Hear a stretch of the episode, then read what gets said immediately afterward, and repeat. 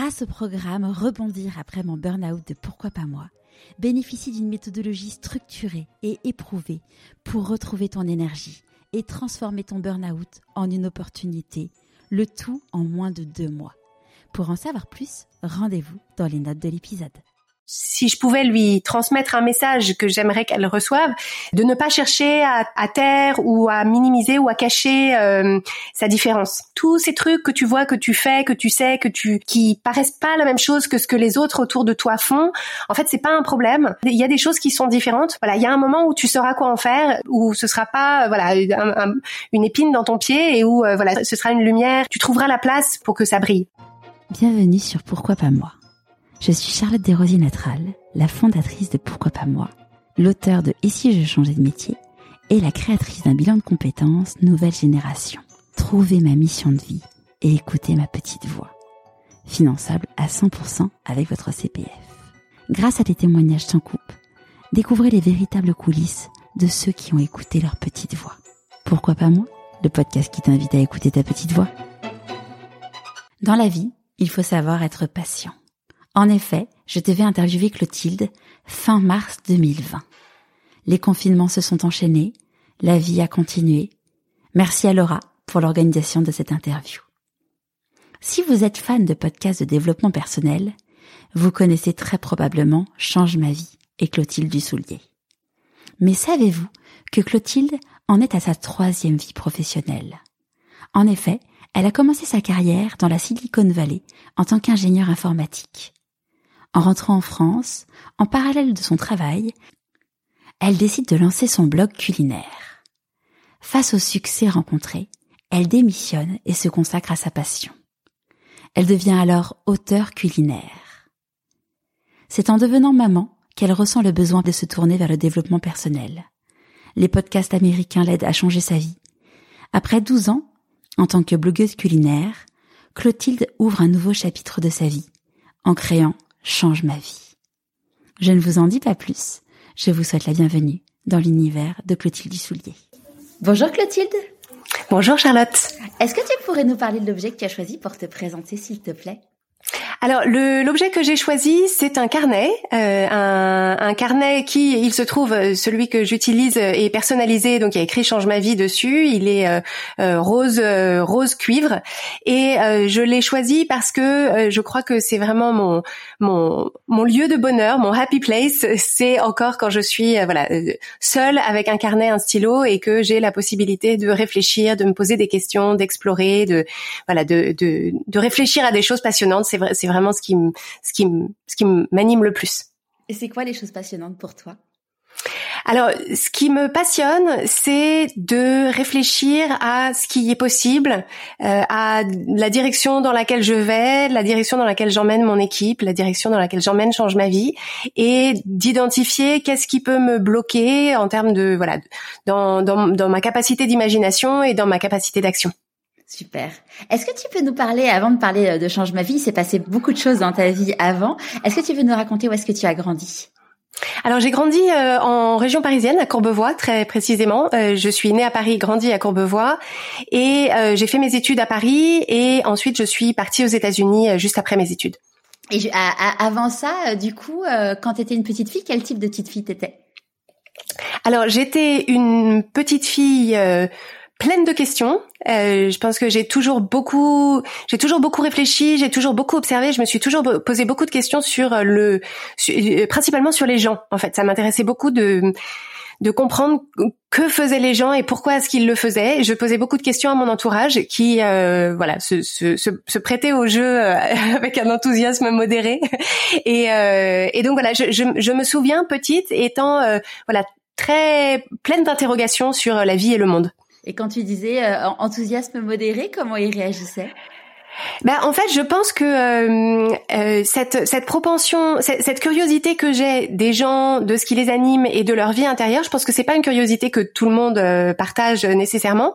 Mes parents sont des gens qui sont très curieux intellectuellement, mais pas forcément sur le domaine de euh, voilà des questions existentielles, des émotions des gens. Et, et en fait, je pense que quand on quand, quand on n'a pas cette sensibilité là particulière, il y a un moment où bon bah on, on, on en a marre de parler de quoi les gens peuvent être en train de parler dans la voiture d'à côté sur l'autoroute, quoi. Peut-être que voilà, on peut parler d'autre chose. Et, et, et, moi non, moi ça me passionne. Moi j'ai envie de parler que de ça en fait. Et donc donc voilà, je, je, je sentais qu'au bout d'un moment la conversation s'essoufflait et qu'il y avait plus que moi qui parlais. Et donc voilà, je me disais bon ok, il faudra que je cherche quelqu'un d'autre à qui en parler. Ils faisaient quoi? Ou ils font toujours quoi? Tes, tes parents comme travail Alors mes parents sont tous les deux ingénieurs. Euh, et, et donc, euh, enfin, mes parents sont tous les deux ingénieurs de formation, tous les deux étaient ingénieurs toute leur carrière. Et mon père, qui est décédé il y a quelques années maintenant, a euh, démarré une deuxième carrière euh, au moment de passer à, de prendre sa retraite. Et il est devenu traducteur de essentiellement de romans de science-fiction, de l'anglais vers le français. Et donc, et, donc, il a traduit une, une, flopée de romans. Il a, il a eu une carrière. En fait, c'est rigolo. Il a changé de carrière à peu près au moment où moi j'ai changé de carrière. Et donc, on, on, on a fait pendant 15 ans une nouvelle, euh, voilà, une nouvelle carrière euh, tous les deux d'ingénieurs vers autre chose. voilà. Super. Et du coup, quand tu étais petite, c'était quoi tes rêves? Tu disais, oh, quand je serai grande, euh, je ferai quoi? Alors moi je voulais être comédienne euh, à partir de je crois que j'étais en CM1 quand j'ai commencé à faire du théâtre donc euh, voilà j'avais 8 9 ans. Euh, et en fait je voulais vraiment être comédienne. Justement ça ça faisait partie de cette curiosité que j'avais de la vie des autres et où en fait euh, cette idée d'être comédienne pour moi c'était le fait de de, de de, de vivre la vie de quelqu'un d'autre pendant pendant un temps. Euh, et par ailleurs, j'aimais beaucoup le côté euh, euh, voilà. Euh, j'ai toujours fait des spectacles à mes parents euh, dans le salon, refait des sketchs. voilà, j'aimais beaucoup cette, ce, ce, cette idée de, de, de mettre en scène quelque chose, de le préparer et ensuite de le de le, de le présenter au monde. et comme mes parents étaient bons publics, voilà, j'avais une bonne expérience dans ce contexte-là. Donc c'était ça que je voulais faire. Et, et qu'est-ce qui a fait que du coup euh, tu n'es pas devenue comédienne? Alors je ne suis pas devenue comédienne. Euh, alors la, première chose c'est que mes parents m'ont dit bon comédienne très bien mais passe ton bac d'abord. Euh, et en fait c'est-à-dire plus exactement ils me disaient voilà tu, tu peux tout à fait envisager de faire ça mais euh, beaucoup d'appelés peu d'élus et donc euh, voilà assure tes arrières t'es bonne en maths fais des maths et donc voilà donc j'ai passé mon bac. Je continue à faire du théâtre à la fac et en fait donc je enfin ça, ça restait quelque chose que je voulais faire. Et puis j'ai passé une audition euh, dans un conservatoire d'arrondissement à Paris. Et, euh, et en fait j'ai un peu saboté mon, mon audition. J'en parle d'ailleurs dans l'épisode de Change ma vie qui, qui parle de l'auto-sabotage. Donc j'ai complètement saboté mon audition. Et, euh, et en fait cette expérience-là m'a m'a m'a finalement montré que ce que j'aimais du théâtre, c'était pas enfin, c'était qu'une petite partie du métier de comédienne et que tout le reste qui consistait à être, euh, voilà, à attendre très longtemps euh, dans une salle d'audition, à regarder les autres passer et à se dire qu'on est vraiment en dessous de tout et qu'on est nul et que ça va pas passer. Ça, cette partie-là, je sentais que, voilà, que ça allait rapidement me, me muser. Euh, et je me rendais compte que à cette époque-là de ma vie, en tout cas, je n'avais pas les épaules et pas la, pas le, voilà, je, je me voyais pas m'exposer volontairement à ce genre de situation. Et parallèlement, je faisais des études d'informatique de gestion euh, euh, à Dauphine. J'ai rencontré celui qui est devenu ensuite euh, mon mari, qui était tombé dans la marmite de l'informatique quand il était petit. C'était le tournant d'internet. En fait, moi j'ai eu mon bac en 96, donc on commençait tout juste à avoir un accès par modem, tout ça. Et en fait, ça m'a passionnée. Je me suis dit, il est en train de se passer un truc, ça m'intéresse, c'est super. Maxence, il était à fond là-dedans, et donc voilà. donc je me suis embarquée dans ce dans ce wagon-là à une époque qui était effectivement très excitante. Et, et, du coup, euh, donc euh, là, tu as, répondu à, à, ma question euh, suivante, qui était de dire à, quand, à partir de quand, enfin, qu'est-ce que tu as fait comme étude suite à ton bac S Tu as donc fait une école, donc tu as fait, as fait Dauphine. Et pourquoi la filière du coup informatique? Enfin, pas informatique, mais du coup déjà en fait, euh, à, Dauphine, j'ai commencé euh, par, euh, ça s'appelait gestion et économie appliquée, la filière.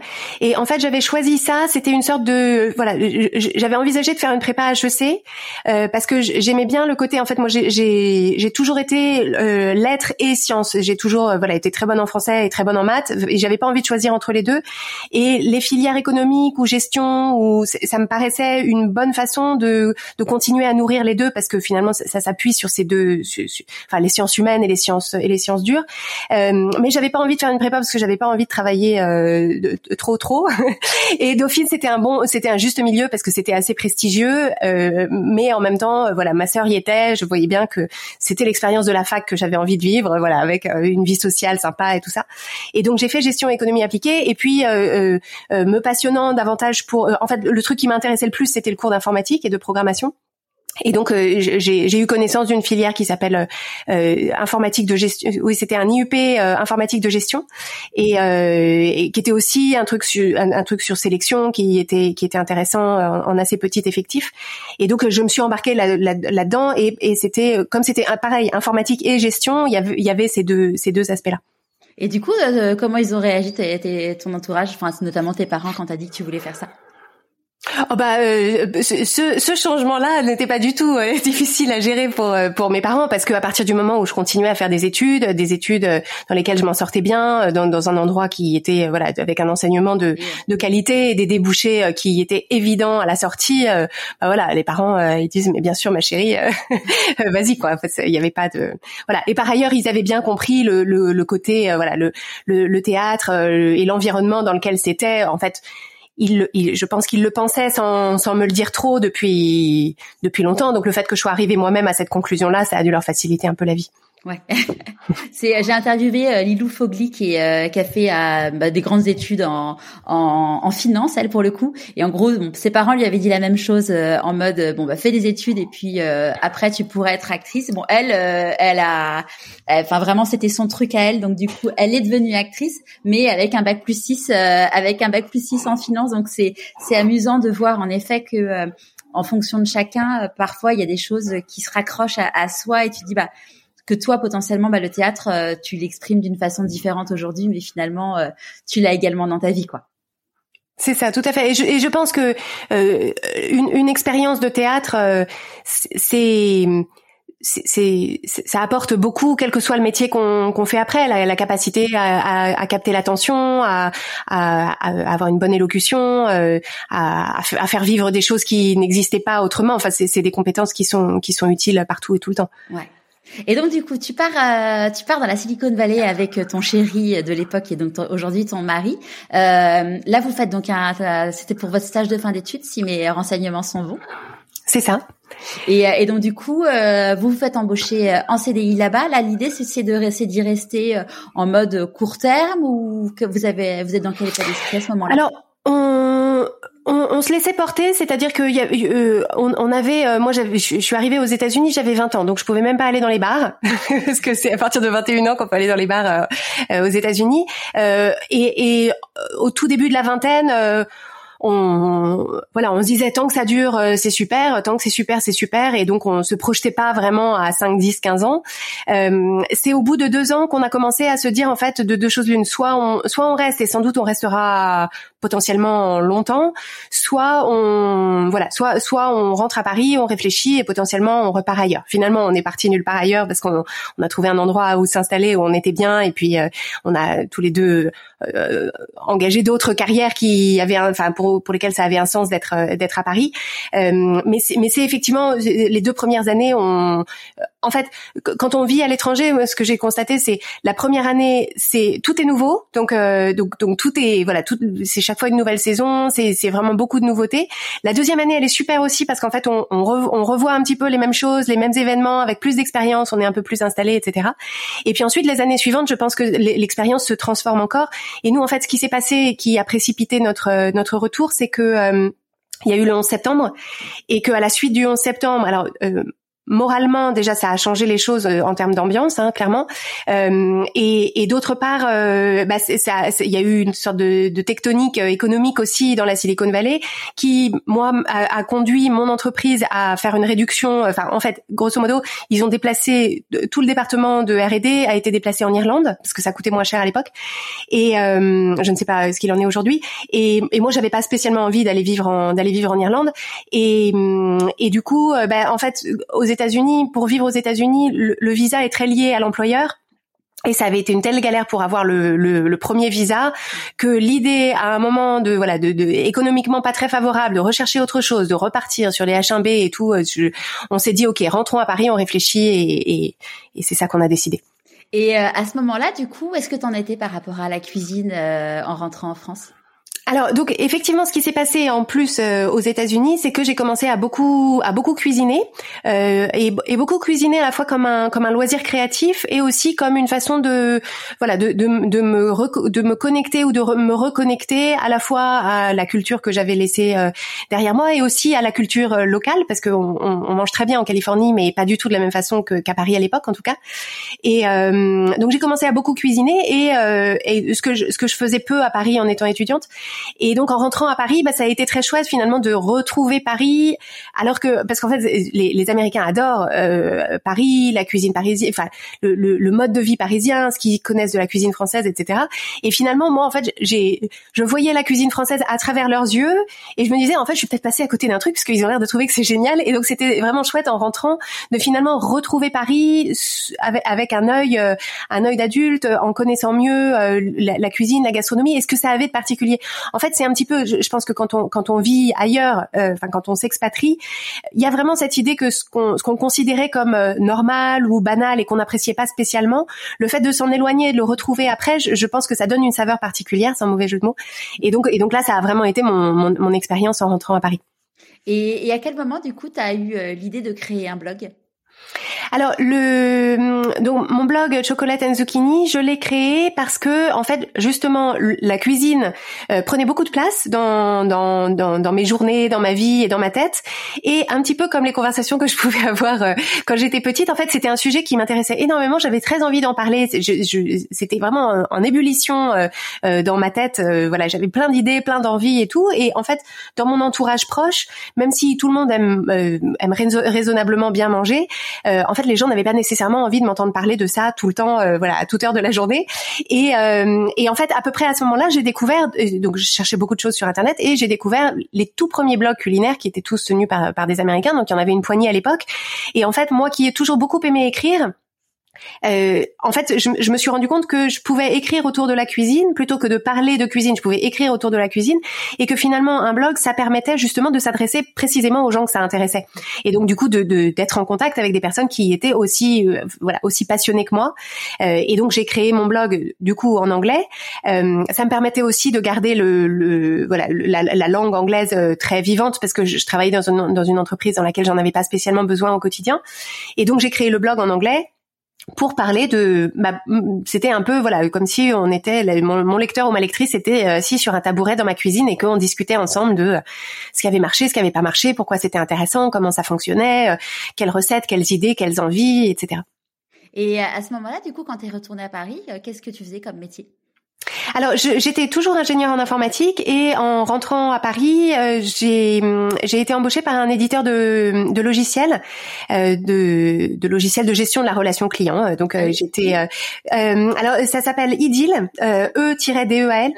et voilà, je suis, je suis toujours je suis toujours en contact avec eux. C'était une super entreprise, vraiment une, une entreprise de voilà vraiment à taille humaine avec des, des personnes qui nous encadraient, qui étaient voilà qui étaient très c'était une, une, excellente atmosphère de travail. Moi, je, je m'y suis je m'y suis beaucoup plu. J'ai évolué. Au début, je faisais que du développement, et puis après, je suis devenue ingénieure avant vente parce que justement, euh, euh, ça m'intéressait ce rôle? Parce que il y avait de la pédagogie à faire en fait. Que ça consistait à accompagner les commerciaux pour pour parler du pour parler du volet technique, mais d'une façon qui était pas trop technique. Et en fait, finalement, dans, dans beaucoup de des rôles que j'ai joués professionnellement, il y a toujours cette idée de de de, de passeur ou ou d'ambassadeur qui comprend voilà de de, parler, euh, alors euh, soit de démocratiser, vulgariser, soit de soit d'expliquer une culture à une autre en fait. Et, donc avec mon blog de cuisine, il y avait il y avait aussi beaucoup ça, c'est-à-dire que euh, je pouvais je pouvais être un peu le l'ambassadrice d'une certaine culture américaine auprès des Français et l'ambassadrice d'une certaine culture française auprès des Américains.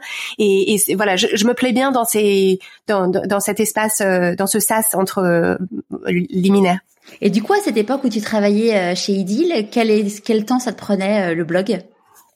Alors, euh, j'y passais mes soirées et mes week-ends, clairement, euh, comme on le fait quand je pense quand on quand on est, euh, enfin, ou en tout cas moi, quand, quand je me passionne pour quelque chose, j'ai une, une force de travail extraordinaire et sans doute une certaine forme d'obsession qui voilà qui me qui me conduisait à voilà à pensais respirer blog tout le temps dans les transports. Je réfléchissais, j'avais des notes partout et tout ça. Donc c'était donc c'était une, une, belle lune de miel. Et puis ça n'a pas tenu sur la durée parce qu'au bout d'un moment, voilà, à bosser la semaine et le soir et le week-end, en fait, même à même à 20 et quelques années, au bout d'un moment, en fait, on, on, on s'essouffle et on, on, parlait très peu de burn-out à l'époque. mais mais mais il y avait, il y a, enfin, j'ai appris à reconnaître les premiers signes en fait de cet épuisement, de cet écœurement de travail. C'était quoi ces signes-là pour toi? Alors, je, je, pense que euh, pour ma part, en tout cas, c'était finalement une. Euh, enfin, le, le, le, symptôme principal, c'est la perte de plaisir. Euh, C'est-à-dire quand, quand ça devient quelque chose où il y a une espèce de pression intérieure euh, qui fait que ça paraît pas possible de ne pas faire, mais en même temps faire, c'est. Euh, euh, enfin, je, je, où, je me sentais finalement un peu écœurée ou euh, écœurée de faire, mais en même temps pas tellement d'autres choix parce que je me disais si je si je ne fais pas, si je ne publie pas, si je ne voilà, il, il va se passer un truc et donc en fait un peu entraîné dans une espèce dans, dans la roue de mes propres de mes propres exigences complètement imaginaires, hein, parce que la, la, planète n'allait pas s'arrêter de tourner. Mais pour autant, euh, quand on est dedans, en fait, on pense vraiment que que le que le voilà que le ciel va nous tomber sur la tête si on publie pas une recette mardi prochain, quoi. C'est ce que disait euh, Margot Motin euh, au début que tu connais euh, sûrement avec elle disait qu'au début de son blog si si elle publiait pas un jour elle se disait qu'elle allait perdre tous ses followers et, compagnie et qu'en fait bon bah elle s'est rendue compte qu'elle allait elle allait droit dans le mur. Donc en fait il y a un moment mieux vaut ne pas publier un jour et, et, se reposer plutôt que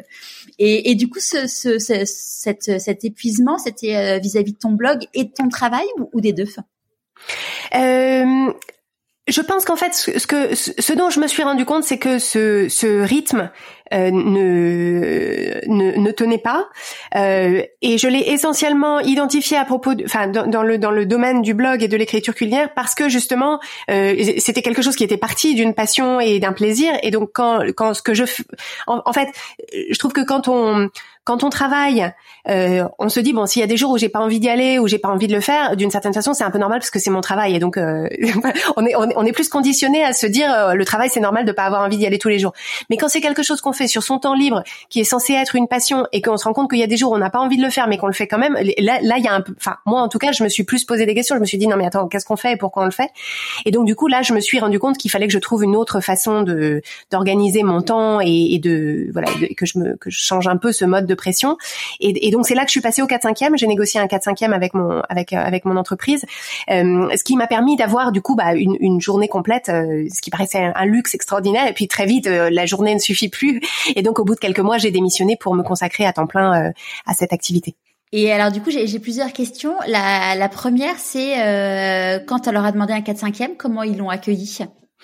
Alors, euh, je pense qu'ils ont été euh, assez surpris parce que, comme, euh, bah, parce qu'en fait, ce, ce, ce blog, j'en parlais à personne. enfin, j'en parlais à personne dans mon contexte professionnel parce que je, je, je craignais d'envoyer des signaux de qui pourraient donner l'impression de, voilà, que, que, que mon cœur était ailleurs ou que, voilà, je, je, voulais pas donner de, de signes qui pourraient être interprétés comme une forme de déloyauté. et, et c'était aussi un projet qui était assez personnel, qui était quand même assez décalé par rapport à ce que voilà à la partie de moi qu'il connaissait. Rétrospectivement comme en plus c'était vraiment des bons vivants les, les, les, gens qui dirigeaient cette entreprise euh, voilà aimaient beaucoup la bonne bouffe euh, je, pense que j'aurais pu en parler de façon plus transparente mais j'étais très jeune hein, j'ai démissionné en 2005 donc euh, j'avais voilà je l'ai démarré en 2003 donc j'avais entre 24 et 26 ans à 24-26 ans, en tout cas moi à l'époque. Euh, et puis c'était c'était une époque différente hein, parce que il y avait moins des je veux dire déjà les blogs les gens savaient pas ce que c'était c'était c'était plus c'était plus exceptionnel d'avoir un truc à côté d'avoir un projet créatif à côté euh, et donc je savais pas très bien comment en parler comment le et donc du coup ne sachant pas comment en parler j'en parlais pas et, et, du coup, euh, quand tu leur as dit, bah voilà, euh, j'aimerais passer au K5e, euh, j'ai un blog culinaire qui cartonne, comment ils ont réagi? Bah, Ils ont très bien, ils ont, ils ont très bien réagi. Je pense que, enfin, maintenant que je suis moi-même employeur, j'imagine que ça devait pas être forcément une excellente nouvelle de, de perdre une ingénieure, enfin un cinquième de, un cinquième d'une d'une personne de de l'équipe. Néanmoins, c'était vraiment des gens très bien qui du coup ils étaient surpris mais intéressés, encourageants, ils trouvaient ça génial.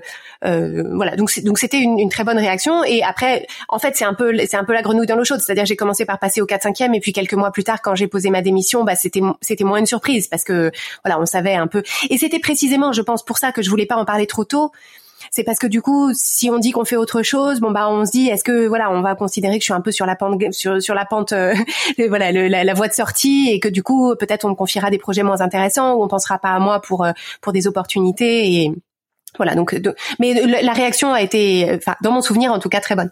Et quand tu as créé ton blog, comment ton entourage il a réagi? Alors, euh, j'ai la chance d'avoir un entourage qui est très enthousiaste et très euh, euh, en fait, j'ai toujours eu un profil assez créatif. J'ai toujours euh, voilà fabriqué plein de trucs, écrit des machins, eu des idées, euh, tout ça. Et, euh, et, je pense que c'est quelque chose que mes parents et, et ma sœur en particulier, j'ai une grande sœur, ont toujours beaucoup, ont toujours été assez admiratifs en fait, de ou en tout cas, voilà, à trouver à, à trouver que c'était très chouette en fait d'avoir d'avoir cette petite fille ou cette jeune fille qui est là dans son coin, qui a son idée, qui fabrique son truc, qui vient voir, qui vient montrer et, c'est abouti et elle a de la suite dans les idées. Et donc en fait c'est vraiment ce regard-là que je que je voyais porter sur euh, sur euh, sur mon blog, d'autant plus que euh, mes parents étant tous les deux très férus de, de lecture, de, de littérature, mon père euh, ultra anglophile, euh, euh, donc du coup le fait que je démarre un site en anglais qui était qui était qui était plutôt bien écrit, tout ça, bah voilà, mes parents je pense étaient très fiers. Et, et, et ma sœur, elle me disait oh c'est super ce que tu fais, voilà. Mais ma sœur ça a toujours été voilà, j'ai la chance d'avoir une sœur avec qui on n'a pas du tout de rivalité. Et je pense que c'est mon ma voilà ma supportrice numéro un euh, quoi que quoi que je fasse. Génial. Je vais te poser la question parce que euh, j'ai interviewé Charlotte Ducharme que tu euh, que tu connais de Cool Parents Make Happy Kids qui vient de l'autre côté de la scène de toi et, elle quand elle a lancé son blog ses parents c'était un peu la honte de la famille de lancer un blog ça ne se faisait pas. donc du coup c'est pour ça que je te posais cette question parce qu'en effet en fonction des familles parce que là pour le coup les, les univers étaient assez proches c'est amusant de voir qu'en fonction des familles, il y en a qui accueillent la chose de façon très différente. Oh ouais, tout à fait. Et je, pense que s'il y a un message à apporter, c'est c'est qu'en fait, euh, Je, pense qu'on on doit pouvoir surmonter la, désapprobation ou l'incompréhension de ses proches, euh, et, sans doute ça, donne l'opportunité de solidifier son, propre engagement. Mais je pense que c'est vraiment un rôle qu'on peut jouer et qui coûte pas très cher auprès de, de notre entourage. C'est quand quelqu'un lance quelque chose. Euh, en fait, moi, je trouve que cette, toute petite flamme du début, quand c'est encore, euh, ça n'a pas encore pris forme, c'est pas encore euh, définitif, on n'a pas encore toutes les compétences, etc. Le mieux qu'on ait à faire, c'est de protéger la petite flamme avec au moins, euh, au moins des encouragements, quoi. Ça, ça, ça, coûte pas grand chose et ça, ça fait une, une, différence énorme. Moi, je pense que c'était, ça a été un, un, énorme plus pour moi en termes d'énergie, le fait de pouvoir me consacrer à ça sans, sans utiliser mon temps mental à, à me, à m'inquiéter, à avoir des conversations imaginaires avec mes parents, à essayer de les convaincre, euh, à essayer de prouver quelque chose. Euh, voilà, c'est et, voilà. Donc moi, j'espère pouvoir jouer ce, rôle-là, en tout cas auprès du maximum de personnes. Et, euh, et ton blog, à partir de quand tu as commencé à avoir des revenus? Alors le, le blog euh, n'a pas apporté de revenus avant assez longtemps, euh, simplement parce qu'il n'y avait pas d'économie autour de ça à l'époque. Euh, moi, ce qui m'a permis de, de, de, démissionner et de, et de créer un métier autour de ça, ça a été l'écriture de livres en fait. donc j'ai publié des livres avec avec un éditeur américain et le monde de l'édition aux États-Unis est voilà structuré différemment. Le, le marché a pas la même taille qu'en France et donc il était possible pour moi avec ce contrat de d'écriture de livres euh, et l'avance euh, sur droit d'auteur qui m'avait été versée, j'avais la possibilité de voir venir pendant un petit moment pour pouvoir développer d'autres choses. Et donc après, ça a été, euh, j'ai écrit des articles pour la presse à l'étranger et en France. Donc après, j'avais une activité plus de, de journaliste. Et puis après, j'ai fait un peu de, j'ai fait du conseil, j'ai fait de la création de recettes, j'ai fait voilà de, de, de la veille, de la veille de tendance pour des clients étrangers. Donc en fait, j'ai, j'ai finalement, je me suis dit, ce qui m'intéresse, c'est la cuisine, la gastronomie et l'écriture. Et donc, j'ai j'ai constitué une espèce de ribambelle de, de métiers différents que je pouvais pratiquer autour de ça, ce qui m'allait bien parce que je j'aimais beaucoup cette, cette grande variété et, ça permettait euh, bah, au global de faire de faire un revenu qui était voilà qui, qui me permettait de bien vivre.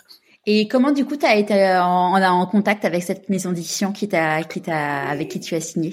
Alors j'ai, en fait, c'est assez simplement un lecteur de mon blog qui m'a contacté euh, un jour en me demandant euh, si j'avais pas envie d'écrire un livre. Et il se trouve que ce lecteur de mon blog, c'était un type qui était éditeur à New York, alors qu'il lui n'éditait pas de livres de cuisine, euh, mais mais qui mais qui m'a dit si ça t'intéresse, je te mets en contact avec des agents littéraires qui pourront te représenter. voilà, donc il m'en a présenté deux et il y en a une qui est devenue mon, mon agent parce que encore une fois, c'est comme ça que ça fonctionne aux États-Unis. Et donc et donc j'ai créé, enfin j'ai travaillé sur ce qui s'appelle une proposition de livre qui est un espèce de dossier marketing du, du livre qu'on veut qu'on veut lire qu'on veut écrire, pardon. Mhm.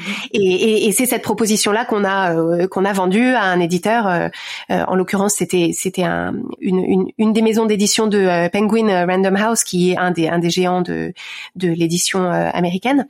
Et, et, et en fait, aux États-Unis, comme le les, les calendriers de publication sont plus longs, en fait, entre le moment où on signe et le moment où le bouquin sort, il se passe deux ans, et généralement, on a un an pour l'écrire.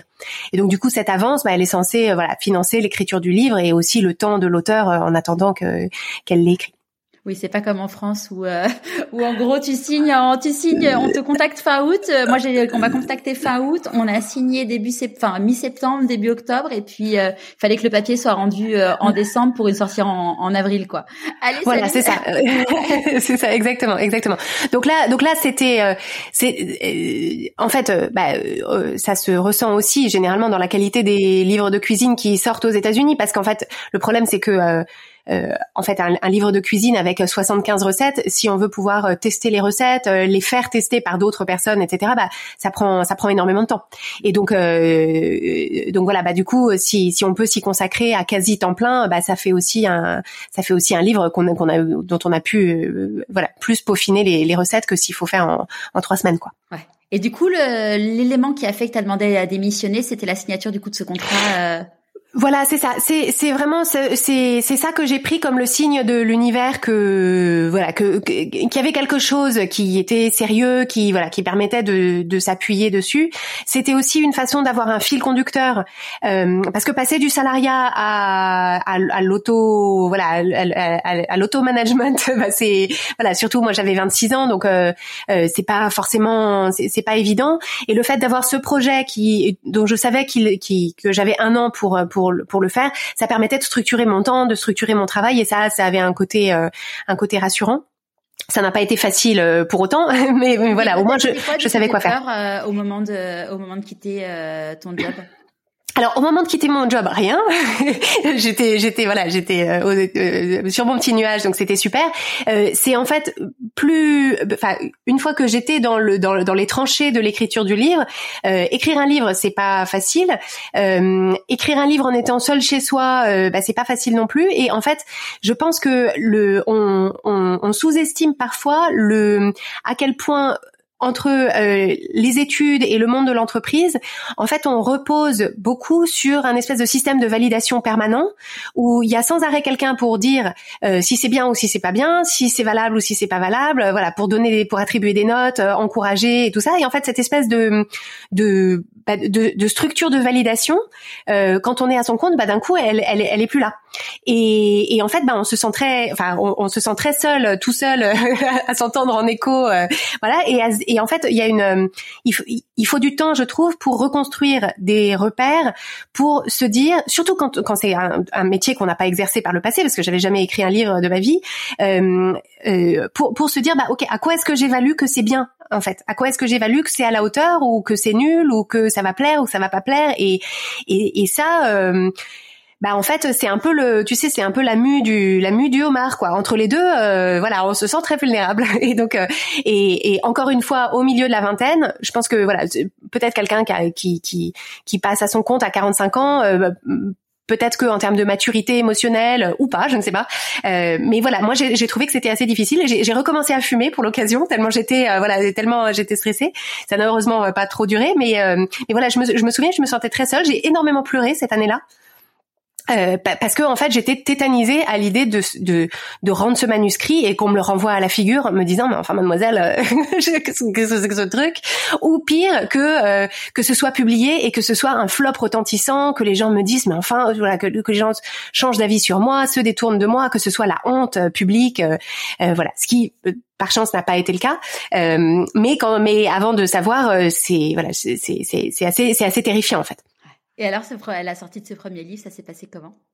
Bah, c'était c'était assez c'était vraiment une expérience extraordinaire parce que en plus c'était une époque où où le monde de l'édition américain était encore euh, assez florissant et où euh, la promotion euh, bah on, on, on faisait venir l'auteur on, on faisait voyager l'auteur à travers les États-Unis pour faire de la télé locale pour faire de la télé nationale pour faire des interviews dans les grands quotidiens de tous les États américains et tout.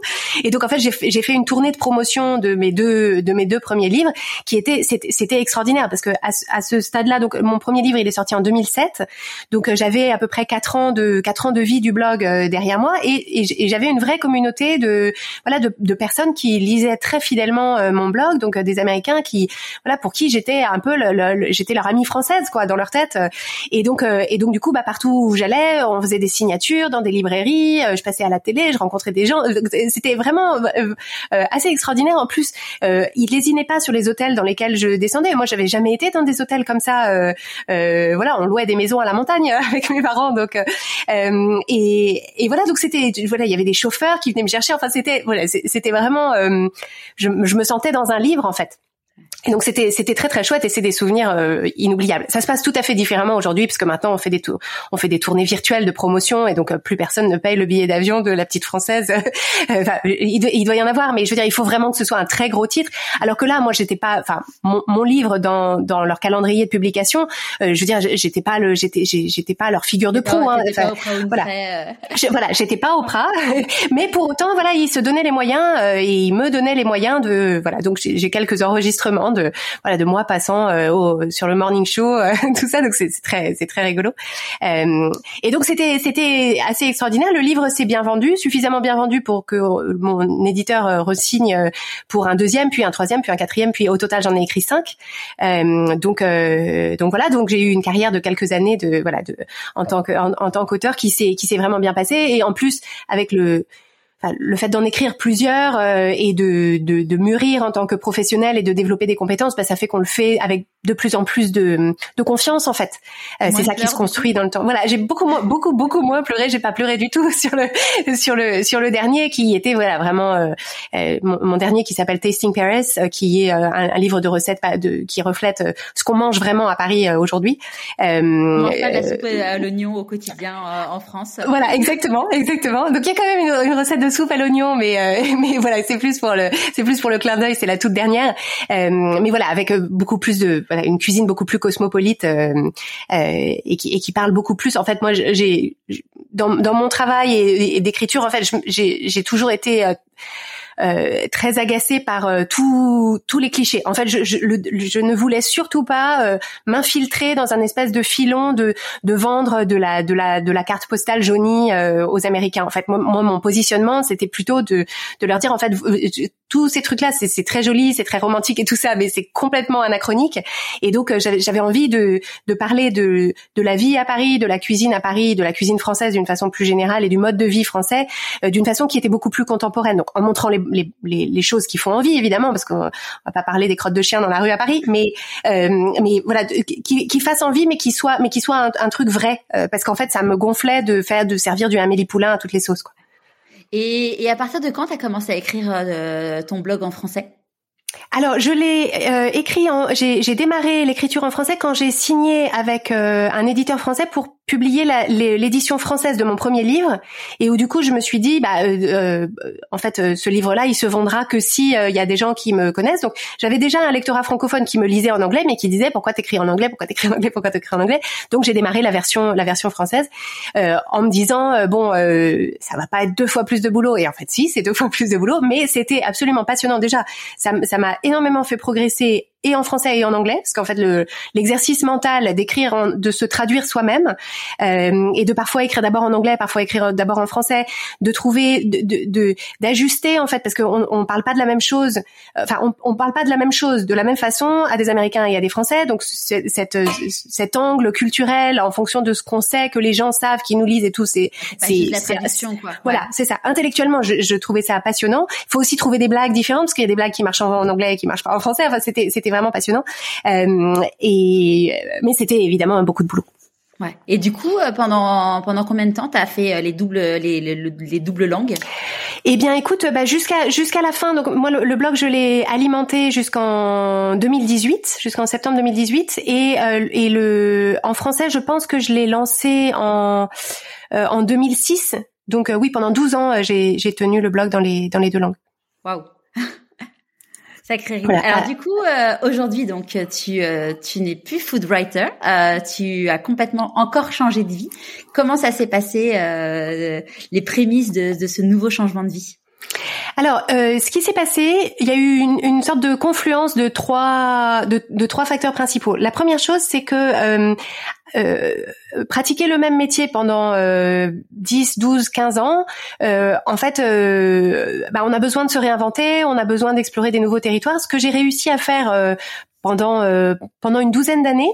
Et puis en fait, ce qui s'est passé au bout d'une douzaine d'années, c'est que euh, moi, je continuais à aimer ce que je faisais. Je sentais quand même que je commençais à arriver un petit peu à la fin de ce que j'avais envie de raconter autour de la cuisine. C'est-à-dire, ça m'arrivait de, de, temps en temps de me dire attends, mais ce truc-là, je pense que je l'ai est-ce que j'ai pas déjà raconté ce truc Et il y a moi aussi, il y a un truc que j'ai en horreur, c'est les gens qui racontent tout le temps les mêmes histoires. Et donc moi, je ne voulais surtout pas raconter tout le temps les mêmes histoires. Euh, donc j'ai commencé voilà à avoir l'impression que j'arrivais un petit peu au bout de ça et parallèlement euh, le internet a, a, a a connu une, transition majeure qui est l'avènement des réseaux sociaux. Et avec l'avènement des réseaux sociaux il y a eu il y a eu une, diminution du temps d'attention des gens et un, une, une importance plus grande faite au visuel donc au visuel, à la vidéo très courte de 11 secondes d'un truc qui dégouline, à des photos ultra saturées, ultra mises en scène et tout ça. Et en fait, moi même si j'ai évidemment rien contre une belle photo ou une vidéo euh, sympa, c'est pas mon métier en fait. Donc moi je faisais de la photo culinaire pour appuyer mon propos, mais euh, c'était c'était pas ma zone de génie et c'était surtout pas ma zone de plaisir en fait. J'aimais pas trop. C'était à chaque fois qu'il fallait que je le fasse, je m'en faisais toute une montagne et tout ça. Enfin c'était pas. moi j'ai. Hein, ouais, ouais c'est c'est culinaire, c'est t'as des gens ça. qui sont même stylistes culinaires on, on, Absolument. mais c'est un métier qui existe. C'est ça. Et en fait, donc la, la, plupart des gens qui ont un blog de cuisine bah, euh, portent toutes ces casquettes. Et en fait, ce dont on s'aperçoit, c'est qu'il y a des personnes qui, euh, qui en fait, l'écriture était plutôt au service de leurs photos et moi les photos étaient plutôt au service de mon écriture. Et, euh, et du coup, en fait, je sentais que ce vers quoi il fallait aller, c'était moins ce que j'avais envie de faire. Parallèlement, j'ai eu des enfants et euh, émotionnellement ça a beaucoup ça, ça, ça, a beaucoup changé le voilà ma, ma façon de, de, de me voir de voir ma vie de trouver mon équilibre. Et, et justement en réponse à ça euh, je m'intéressais de plus en plus euh, au, au, processus créatif euh, au enfin au, au développement d'un business et, et, tout ce que ça avait en termes toutes ces implications en termes d'état d'esprit. Et donc j'ai découvert un domaine qui m'était complètement inconnu jusqu'ici c'est celui du développement personnel et du coaching donc moi je suis passée par la case euh, plutôt américaine parce que j'écoutais essentiellement des podcasts américains et donc un peu de fil en aiguille j'ai découvert des, des, des, enseignements autour de ça. Euh, et en fait, ça, d'un coup, euh, voilà, le ciel s'est éclairé et je me suis dit, mais en fait, euh, voilà, c'est c'est complètement moi, c'est complètement ce qui me passionne. En fait, c'est vraiment le cœur de ce qui me passionne, c'est de comprendre pourquoi les gens font ce qu'ils font, pourquoi on se sent comme on sent, se sent et pourquoi moi spécifiquement je me sens comme je me sens. Et, et donc en fait, tout tout ça a tellement changé ma vie que j'ai commencé à en parler autour de moi, que j'ai commencé à me rendre compte qu'en fait, la façon que j'avais d'en parler, qu'en fait, j'étais pas la seule à découvrir ça maintenant, et que la façon dont j'en parlais ça trouvait écho auprès d'autres auprès d'autres personnes que voilà qui mettaient ça en application, ça leur parlait et tout. Et donc en fait, j'ai euh, bah, euh, j'ai eu d'un coup une inspiration. J'écoutais énormément de podcasts depuis mon retour des États-Unis. Euh, euh, donc au début c'était plutôt de la catch-up radio et puis après il y a eu le podcast natif qui est arrivé aux États-Unis. Euh, et donc j'écoutais beaucoup de podcasts et je commençais à faire des rêves où j'avais un podcast. Et mais dans mon idée c'était un podcast autour de la cuisine parce que c'était ça mon métier. Et puis d'un coup j'ai eu une inspiration et je me suis dit non mais en fait je vais avoir mon blog autour de la cuisine donc ça on garde et euh, on the side donc genre juste mes heures perdues je vais faire un podcast de, de développement personnel. Et, et, euh, et du coup, toi, tu t'es fait accompagner personnellement euh, au moment où justement tu avais tes enfants, où tu t'es posé beaucoup de questions. Tu avais été chez. Alors pas du tout. Alors en fait, euh, je, je, me suis fait accompagner, mais par une, euh, mais par une psy, euh, parce qu'à l'époque, je ne connaissais pas le métier de coach. Je savais même pas que ça, que ça existait. Euh, et, et, donc, je me suis fait accompagner par une psy, notamment, enfin, en particulier parce que j'ai eu une deuxième grossesse compliquée, qui, voilà, du coup très, du coup très, très médicalement surveillée. À, à, à, la sortie de laquelle je me suis effondrée en fait parce que en fait j'avais tellement j'avais, il, fallait tellement que je sois forte et positive pendant la grossesse parce qu'il n'y avait pas tellement le choix euh, que voilà qu'il y a eu une espèce de trou d'air euh, après qui, qui où j'ai eu plein de plein de symptômes pénibles et où un jour j'allais voir une homéopathe qui m'a dit mais en fait ces symptômes pénibles euh, est-ce que vous devriez pas vous poser la question de voilà qu'est-ce qui qu'est-ce qui se passe dans votre dans vos émotions qui éventuellement créent ces symptômes pénibles euh, et, et, du coup je me suis dit ah bah oui euh, voilà. C'était pas la première fois que j'allais voir une psy donc pour moi c'était pas c'était pas une marche très haute à voilà, et ça m'a énormément apporté, mais ça m'a énormément apporté dans la période euh, un peu de, euh, enfin de, de, de difficulté aiguë. Mais en fait, au bout d'un moment, la démarche s'essoufflait un peu parce que j'avais l'impression de, de raconter tout le temps les mêmes trucs. Et, et, où en fait ce qui m'a manqué dans la psychothérapie que le coaching m'a apporté, c'est une, euh, ce sont des façons d'inventer la suite en fait. C'est-à-dire que la, psychothérapie, pour, enfin mon expérience en tout cas de la psychothérapie, c'était très tourné vers le passé, ce qui expliquait pourquoi est-ce qu'on en était euh, là où on en était. Donc ça, ça, ça apporte un soulagement et, et, ça, et ça donne de la clarté. Mais je n'avais aucun outil pour euh, faire autrement pour la suite. C'est-à-dire qu'en fait, je me voyais reproduire les mêmes trucs euh, et en fait, j'avais pas, je, je, voilà, c'était en autopilote, je, donc j'en étais consciente, mais je savais pas comment faire autrement. Et le coaching, pour moi, c'est vraiment ça que ça m'a apporté. C'est ok, d'accord, donc ça, on a vu, ça marche pas, ça ne fonctionne pas, ça ne donne pas de bons résultats, et donc comment on fait, comment comment on fait pour changer en fait? Ouais, clairement. Et, et, du coup, donc là, donc tu te fais accompagner, tu commences à, à raconter autour de toi tout ça, tu dis le podcast. Euh, au moment où tu dis tiens, je vais lancer un podcast, comment comment tu te sens euh, T'appréhendes, t'as peur, t'as des doutes euh? Alors le le l'appréhension, elle était essentiellement euh, euh, de en fait moi je, je, je, je, savais que je voulais faire ça. Euh, enfin je savais je, en fait je, brûlais d'envie de faire ça. Mais ce qui était compliqué pour moi c'était de me dire en fait j'ai du mal à, aller, à expliquer de façon rationnelle euh, pour quelqu'un qui ne ressent pas cette, cette la, la, flamme que moi je ressens à l'intérieur euh, de l'extérieur ça peut paraître un peu parachuté un peu bizarre parce que encore une fois euh, c'était en 2017 on parlait pas de développement personnel comme on en parle aujourd'hui. Et donc je me disais est-ce que les gens vont pas, voilà, mon entourage, est-ce que est-ce que mon entourage va comprendre? Est-ce que les est-ce que les gens qui me suivent sur mon blog de cuisine vont comprendre? Ou est-ce qu'ils vont se dire mais enfin qu'est-ce qui lui est arrivé? Euh, Et donc en fait il y avait il y avait ce, ce ce décalage entre cette certitude intérieure et l'idée de la sortir de moi pour la présenter aux autres et, et un peu le voilà je, je, me blindais un peu pour que si on en me disant ouais mais si si tout le monde alors les gens qui m'aiment ne m'auraient pas rionné mais si personne ne comprend et si on essaye de me décourager est-ce que ma conviction sera suffisamment forte pour euh, voilà ou est-ce que ça va finalement un peu me gâcher mon truc?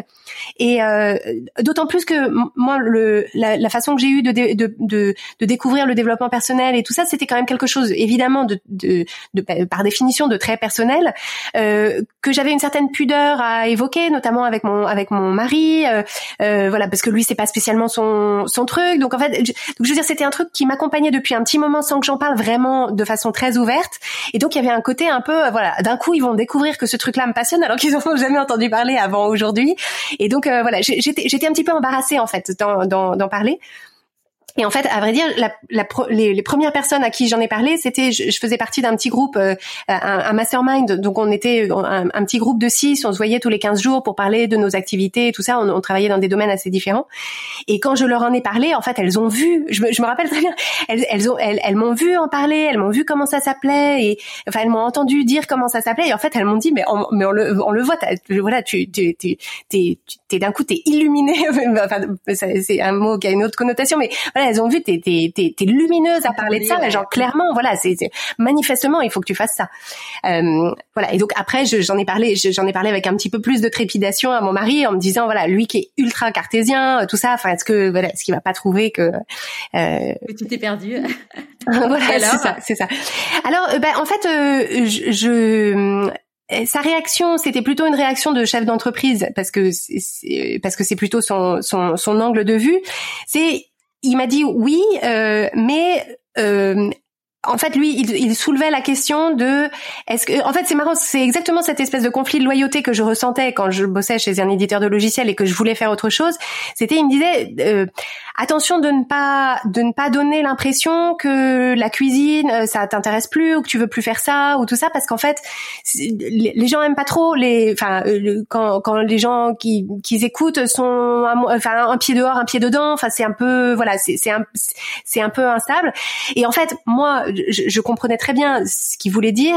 Et en fait, c'est juste que moi, je sentais que c'était une transition et que, en fait, j'avais plus très envie de faire de la cuisine et que j'avais vraiment envie de faire ça.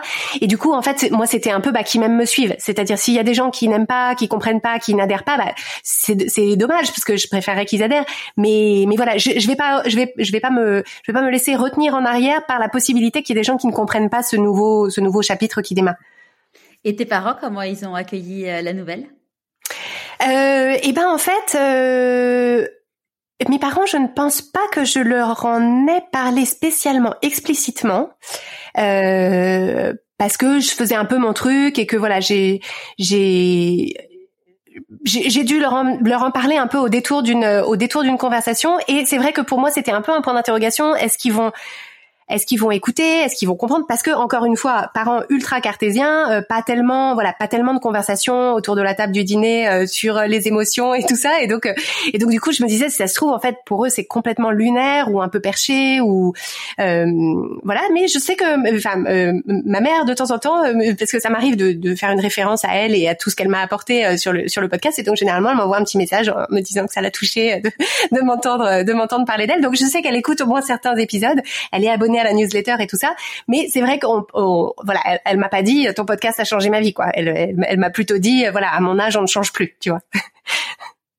Sans commentaire. et, et du coup, euh, quand donc là, t'as commencé, donc t'as, tu dis allez, ça y est, je lance, je lance le podcast. Euh, à partir de quand t'as commencé à, à sentir que euh, il commençait à, à, à prendre et et, et, à, et à vraiment décoller? Euh, Eh bien, je crois que c'est quand euh, je, en fait, euh, quelques, je sais pas, ça devait faire trois semaines, un truc comme ça, que c'était sorti. J'étais au, bac à sable avec mes enfants et euh, il y a une personne euh, que je connaissais euh, mais pas pas très bien qui est venue me voir et qui m'a dit c'est super ton podcast. Et, là d'un coup je me suis dit ah ouais en fait déjà il y a des gens qui écoutent, il y a des gens qui écoutent, il y a des gens voilà qui écoutent et à qui ça parle suffisamment pour qu'ils viennent me voir au parc pour me dire voilà. et en fait bah oui les premiers retours que j'ai eus c'était c'était très encourageant et mais en fait, je pense que dans un premier temps, j'étais surtout portée par euh, le, par tout le, par, l'envie de l'envie de transmettre, l'envie de partager, l'envie de l'envie de diffuser tout ça, qui était avant d'avoir la validation extérieure de gens qui me disaient effectivement ça a changé ma vie. Euh, C'était vraiment ce, ce, ce moteur-là, c'est-à-dire enfin la mission en fait. Euh, je me disais, j'ai, je, je, pense vraiment que ça peut être vraiment utile à vraiment beaucoup de gens, et, et donc en fait j'avais très envie. Je, je, je c'était cette même ébullition en fait, ce même, euh, cette même ébullition d'idées qui avait besoin de voilà de sortir de moi sous, sous cette forme-là, et, euh, et, et voilà. Et donc c'était vraiment la, la, passion qui m'animait dans un premier temps, jusqu'à ce qu'effectivement au bout d'un moment je me rende compte que voilà, je, je, commençais à recevoir quand même énormément de messages, beaucoup d'avis, euh, tout ça. Et est-ce que tu as eu euh, une sorte de syndrome de l'imposteur à partir du moment où tu t'es dit que tu allais euh, parler de développement personnel, mais sans être formé toi-même avec, entre guillemets, euh, un, un diplôme ou une formation en dehors de tout ce que tu avais écouté ou pu expérimenter toi-même? Alors, je pense que je n'ai pas eu de syndrome de l'imposteur sur le fond. C'est-à-dire parce qu'en fait, euh, ma, ce que je me proposais de faire, c'était de, de, partager les outils qui avaient changé ma vie. Et en fait, euh, l'idée quand on le présente comme ça, c'est c'est qu'il y a, y a une espèce de c'est c'est une démarche de proposition, c'est-à-dire voilà ce qui a fonctionné pour moi et je fais l'hypothèse que ça sera utile à d'autres, mais j'ai d'une façon générale ma posture de, dans, dans dans la vie et, et, certainement à travers le podcast, c'est de dire en fait je pense pas qu'il y ait une recette unique ou ou un truc qui marche pour tout le monde. Euh, je pense que chacun et chacune d'entre nous pouvons nous mettre au contact de différentes personnes qui diffusent différents messages ou alors les mêmes messages mais de de différentes façons et à un moment on trouve la bonne personne qui qui dit le bon message de la voilà de, sous le bon format et en fait mon la mission que je me donnais c'était d'être une de ces personnes là en faisant le pari que j'allais être la bonne personne avec le bon message au bon moment pour des gens. Et en fait, il y a dans, dans cette idée-là, bah, du coup, d'une certaine façon, ça prête pas trop le flanc à, à la critique ou à l'attaque frontale parce que en fait on, on, on, dit pas aux gens ce qui est vrai dans l'absolu on dit ce qui est vrai pour nous. Et donc ça bon bah il y a toujours des gens bien sûr qui pourront dire c'est nul quand même. Mais mais voilà il y a, y a, quelque chose de plus euh, euh, une, certaine forme d'humilité dans la proposition qui, qui, me paraissait en tout cas plus confortable comme posture à adopter. Euh, donc pas trop de syndrome de l'imposteur là-dessus, euh, mais par contre euh, euh, pas mal de perfectionnisme autour du euh, voilà en fait et encore une fois c'est cette idée de quand on quand on crée un projet quand on lance quelque chose bah, en attendant que ce soit vraiment lancé que la forme pas la forme définitive mais qu'une forme soit un petit peu solidifiée bah, en fait on est hyper vulnérable au retour et euh, et en fait on les fondations sont pas encore suffisamment solides pour que euh, bah, chaque critique ou chaque retour euh, constructif avec plein de guillemets ne, ne, ne fasse pas une grosse entaille dans le dans voilà dans ce qu'on est en train de construire. Et je me souviens en particulier que dans un premier temps, euh, j'avais euh, euh, j'avais régulièrement le, le retour que je parlais trop vite que je parlais trop vite, que c'était stressant et tout. Et, euh, et en fait, bah, pour moi, c'était hyper dur parce qu'en fait, euh, je me disais, bah, je, je, peux, je peux ralentir mon débit, mais en fait, c'est comme ça que je parle. Euh, et en fait, au début, j'essaye de ralentir mon débit, mais je suis prise par la passion de ce que je suis en train de dire, et donc en fait, ça s'accélère. Et, euh, et donc, j'ai essayé de travailler mon débit de parole pour pour le ralentir un petit peu.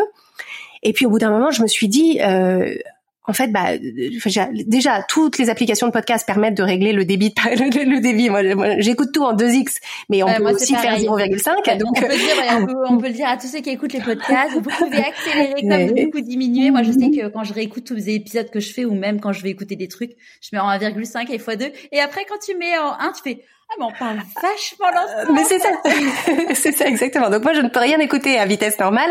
Donc euh, voilà, moi, je, bref. Donc les gens me faisaient ce retour-là et je le prenais hyper personnellement parce qu'en fait, c'est, la, la, raison pour laquelle ça m'affectait beaucoup, c'est que je me disais mince, c'est quand même, je, je, je me, je, je, me fends à écrire un truc, j'essaie de faire preuve de pédagogie, j'essaie d'expliquer les choses bien et et le et il passe à côté du fond parce qu'ils trouvent que je parle trop vite, alors qu'il y a la, la, fonctionnalité sur leur application de podcast et en plus les gens prennent le temps de me faire un, je veux dire, prennent du temps dans leur journée pour me faire un retour en me disant tu parles trop vite, c'est stressant. Genre mais, enfin, je, je, je, comprenais pas et voilà. Donc c'était c'était un truc euh, voilà ça m'a ça m'a suivi pendant un petit moment. Et puis maintenant on, me le dit moins donc je pense que j'ai travaillé sur mon débit. Et si on me le dit bon bah voilà je je voilà je, je dis pas que j'ai la fonctionnalité. Disons non, je prends même pas le temps de rappeler la qu'est-ce que tu veux. Si en si en 2020 euh, voilà, les gens, les gens ne, ne savent pas euh, régler la vitesse de leur application de podcast. Bah voilà, on le leur apprend aujourd'hui, mais enfin, voilà. Donc, donc c'était plus des, c'était plus du perfectionnisme avec l'idée justement de se dire, euh, en fait ce, cette, ce, ce, discours du perfectionnisme dont j'essaye de me débarrasser de plus en plus, qui est de se dire, euh, c'est la réflexion en noir-blanc, c'est-à-dire c'est soit ce que j'ai fait c'est parfait et personne n'y trouve absolument rien à redire, aucune critique, aucune euh, piste d'amélioration, rien, c'est parfait, c'est nickel et là c'est bon, je suis en sécurité. Et si c'est un tout petit peu en deçà, en fait c'est aussi bien que rien, aussi bien que nul, aussi bien que zéro. Et, et du coup, bah quand on est quand, quand, quand on est dans ce dans ce mode de pensée, bah on se met vachement la pression pour euh, pour faire le truc parfait, ce qui est impossible parce que euh, pareil, il y a eu des fois où je, je diminuais le débit, il y avait des gens qui disaient ah qu'est-ce que t'as changé le débit, j'ai franchement ça va trop, voilà, je m'ennuie, ça va trop, voilà. Et du coup, j'étais là, on peut pas contenter tout le monde, donc euh, voilà, je vais juste parler comme je parle et on y va. Et, et, à partir de quand, du coup, tu t'es dit que tu voulais faire une formation euh, de life coach? Alors tout de suite, c'est-à-dire que en fait j'ai au, parallèlement au lancement du podcast, euh, je me suis dit en fait ce métier de coach ça, ça, ça m'intéresse et ça m'appelle et du coup j'ai proposé à quelques personnes de mon de mon carnet d'adresses euh, des personnes avec qui j'avais déjà un petit peu cette euh, cette cette relation là de voilà une certaine forme de mentorat ou de voilà d'avoir déjà une posture où, où j'avais été euh, j'avais eu l'occasion de leur donner des conseils ou de faire des recommandations etc. Alors le coaching c'est pas du c'est pas donner des conseils mais voilà je, je me suis dit voilà c'est des personnes qui peut-être cette sensibilité-là et à qui je peux proposer mes services. Euh, donc j'ai proposé à quelques personnes euh, que j'ai suivies du coup pendant pendant un petit un, petit moment. Euh, et puis je me suis dit voilà moi j'ai vraiment envie de faire ce métier de façon de, façon professionnelle, cadrée. voilà, je veux vraiment m'équiper des outils pour le pour le faire bien. Et donc et donc ensuite je me suis inscrite pour faire une, une certification de, de coach parce que en fait je je je je pense que le justement c'est ce que je disais le coaching c'est pas donner des conseils. Et, et qu'en fait ce, ce qu'est le coaching et la posture spécifique du coach qui permet à la personne de trouver ses propres réponses et non pas d'appliquer les réponses de la, de, la personne qui les, qui les lui donne euh, bah en fait ça se ça, ça, ça s'apprend. Et, et, et même si je pense que j'avais cette proportion là même avec dans mes conversations avec des amis etc c'est-à-dire je, je c'était toujours ça qui m'intéressait, c'était de comprendre quelle était la nature de leurs difficultés euh, personnelles et comment est-ce que voilà, je voulais pas plaquer ma lecture, etc. Euh, néanmoins, bah il y a, y a, des outils, il y a des méthodologies, il y a des, enfin voilà, je voulais je, je voulais apprendre à le faire et à le faire et à le faire de la meilleure façon. Ouais. Et donc là, du coup, à partir de quand euh, ton, tu as commencé à gagner de l'argent avec la partie de change ma vie et développement personnel? Bah, en fait, dès le dès le début, parce que je, je crois que j'ai proposé mes services euh, gratuitement très brièvement, et ensuite j'ai j'ai, j'ai très vite commencé à, à, à facturer euh, et euh, facturer de façon modeste pour commencer, et puis au fur et à mesure que je voyais les résultats que les personnes voilà que que ça que ça donnait pour elles, bah du coup j'ai j'ai j'ai augmenté les tarifs pour que ce soit voilà pour que ce soit à la hauteur de, de la valeur que j'apportais. Et à partir de quand tu as commencé à tu t'es dit allez stop j'arrête je ton blog? Alors bah, c'est justement euh, c'est c'est justement quand j'étais euh, euh, quand j'étais pendant enfin quand, quand j'ai fait la certification la certification euh, il y avait une partie qui était en présentiel aux États-Unis. Et en fait euh, je me suis dit pour être pour vraiment donner une chance à ce à, à, cette à cette nouvelle carrière et à ce nouveau métier en fait je, je, je vois bien que ce sera beaucoup plus confortable d'une part et beaucoup plus euh, euh, beaucoup plus efficace euh, d'y consacrer 100% de 100% de mon attention et 100% de mon temps. Parce que j'ai essayé de faire les deux pendant un certain temps et en fait finalement euh, bah c'est c'est assez voilà ça tient ça tient un temps mais c'est voilà. Et comme en plus j'avais deux enfants bah du coup c'est pas c'est pas juste deux trucs c'est trois trucs. Enfin j'ai deux enfants donc ça fait quatre trucs. Euh, et, et, du coup je voilà je, je me suis dit euh, voilà ok on y va j'avais quelques j'avais quelques missions euh, qui m'attendaient à mon retour que voilà j'ai où j'ai réussi à faire en sorte que ce soit plus nécessaire que ce soit moi qui qui m'en charge et, euh, et voilà et c'était et, c'était terminé. Et euh, t'es parti combien de temps aux États-Unis pour pour ta formation? Alors la partie en présentiel durait une semaine. Ah oui, donc, euh, et, et ensuite, euh, voilà, oui, oui, tout à fait, ouais, tout à fait. Mais c'était, c'est vrai que c'était, c'était la première fois que je que je partais euh, depuis la naissance de, de mes enfants, que je partais aussi longtemps. Donc c'était, c'est voilà, j'avais un peu des, des palpitations à l'idée de les, à l'idée de les laisser. Évidemment, ça s'est parfaitement bien passé, hein, parce que tout le monde est, voilà, ils ont un père qui est parfaitement capable de s'en occuper. Euh, mais mais voilà, du coup, c'était c'était une année, une, une, semaine assez assez, tu vois, je dis même une année, une semaine assez fondatrice, parce que justement, ce, ce d'être complètement dans cet environnement auprès de personnes qui voilà qui vivent et qui respirent coaching, c'est c'est toujours hyper hyper exaltant. Ouais. Et ils ont quel âge aujourd'hui tes enfants? Ils ont euh, presque 7 et presque 10. on a on a la même euh, on a les mêmes âges alors. La même brochette, d'accord. Ouais. 2014 et 2011. Oui, moi 2012 et 2015, mais ouais. Enfin, c'est presque synchro. Et, et, donc du coup, euh, tu, tu lances le podcast, tu te formes en tant que coach, donc tu commences à gagner ta vie en tant que en tant que coach. Euh, change ma vie, donc ça, c'est entre guillemets que toi. Euh, donc le podcast et cette activité de coaching. Si j'ai bien compris, en fait, euh, le podcast te permet du coup bah, de drainer des clients par rapport au coaching? Alors en fait, le, le podcast, euh, dès le départ. Euh, sert justement à, en fait, c'est une invitation. Le podcast, c'est une invitation. C'est-à-dire que c'est ça qui permet de, de faire connaître euh, mon approche, ma façon de proposer ces outils, ma façon de parler, ma façon d'expliquer, etc. Euh, pour justement que des personnes, parce qu'en fait, une démarche de coaching, c'est voilà, il, faut il, faut que ça résonne avec la avec la personne. Et, et en fait, euh, bah, choisir un coach au hasard euh, dans l'annuaire, euh, c'est compliqué. Et donc et, et, donc l'idéal, c'est c'est d'avoir c'est d'avoir un format et le podcast s'y prête particulièrement bien, qui permet dans un premier temps, d'une façon qui qui ne demande aucune forme d'engagement ni même aucune forme de paiement de se mettre au contact de euh, bah, de la personne, de ce qu'elle représente, de sa de, voilà de son de un peu de son ouais c'est ça de son de ses valeurs, de son de son approche pour voir euh, pour voir est-ce qu'on a envie d'aller plus loin. Ouais. Et donc à partir de quand euh, tu as pris la décision de faire en sorte que change ma vie, ça ne soit plus que toi euh, et plus exclusivement du coaching individuel?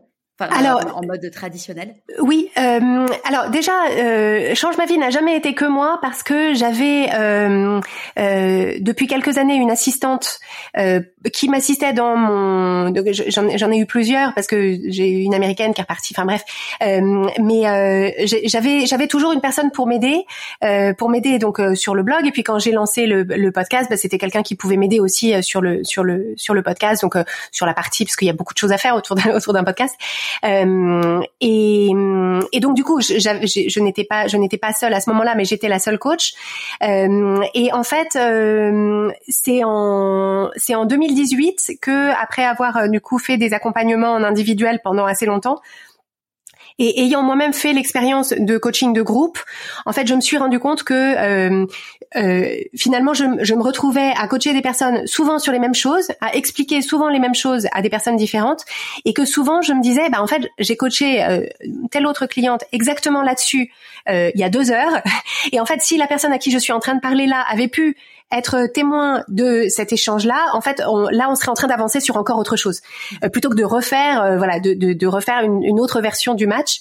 Euh, et, et, en fait, j'ai vraiment, j'ai à titre personnel vraiment fait l'expérience de la richesse qu'il y a en fait à, à, à être euh, à, avoir une démarche commune et d'être euh, être témoin à la fois de des difficultés que d'autres personnes euh, rencontrent parce que je pense qu'on on est dans, dans une société alors je pense de, de moins en moins mais aussi grâce au développement personnel et au coaching où en fait on a une espèce de vitrine sociale où, euh, où en fait on dit euh, pour pas embêter les autres ou pour pas avoir l'air d'être un loser, où on, on dit grosso modo euh, tout ce qui va bien, euh, comment ça va bien, euh, etc. Et du coup on n'a pas accès bah, au, à, ce que toi tu peux mettre en avant dans les entretiens que, que tu fais, les, les vrais doutes, les vraies peurs, les vraies galères, les moments où on se parle mal, les moments où on trébuche, les moments où on tombe, les moments comment on se relève, etc. Et, et en fait pour moi il y a une énorme valeur en termes de, de, de tranquillisation, de soulagement, mais aussi de qualité de relation avec soi-même, à se dire en fait c'est pas juste moi, c'est pas moi qui ai un truc qui cloche, qui suis déficiente euh, euh, sur tous les plans. En fait, bah, c'est juste la nature humaine. Et en fait, on peut le dire, c'est juste la nature humaine et donc je le dis sur le podcast. Voilà, tout ça est très humain, tout ça c'est normal, c'est le cerveau humain, c'est les voilà. Mais le fait de le d'en être véritablement témoin, euh, ça cesse d'être théorique et ça devient pratique. Et en fait, notre cerveau intègre ça d'une façon beaucoup plus beaucoup plus puissante euh, quand on a justement accès à ça. Ouais, carrément. Et donc, euh, donc du coup, donc cette personne a travaillé avec toi et euh, là, tu as lancé un programme qui permet euh, du coup de changer sa vie. parce qu'aujourd'hui, donc tu n'es plus la seule coach chez Change ma vie. Comment ça s'est passé du coup pour toi, ce, cette accélération, si je puis dire?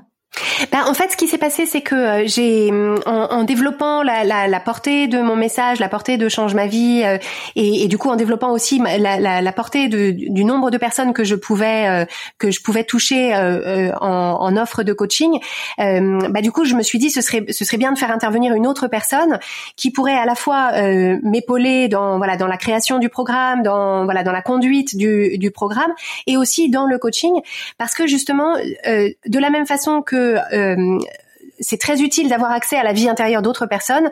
En fait, d'avoir des regards, des regards de différents coachs. En fait, on, vient chacun ou chacune avec une une sensibilité différente, une façon d'expliquer les choses qui est différente. On est tout à un stade aussi de de de nos de nos vies et de ce que nous-mêmes on a rencontré qui est différent.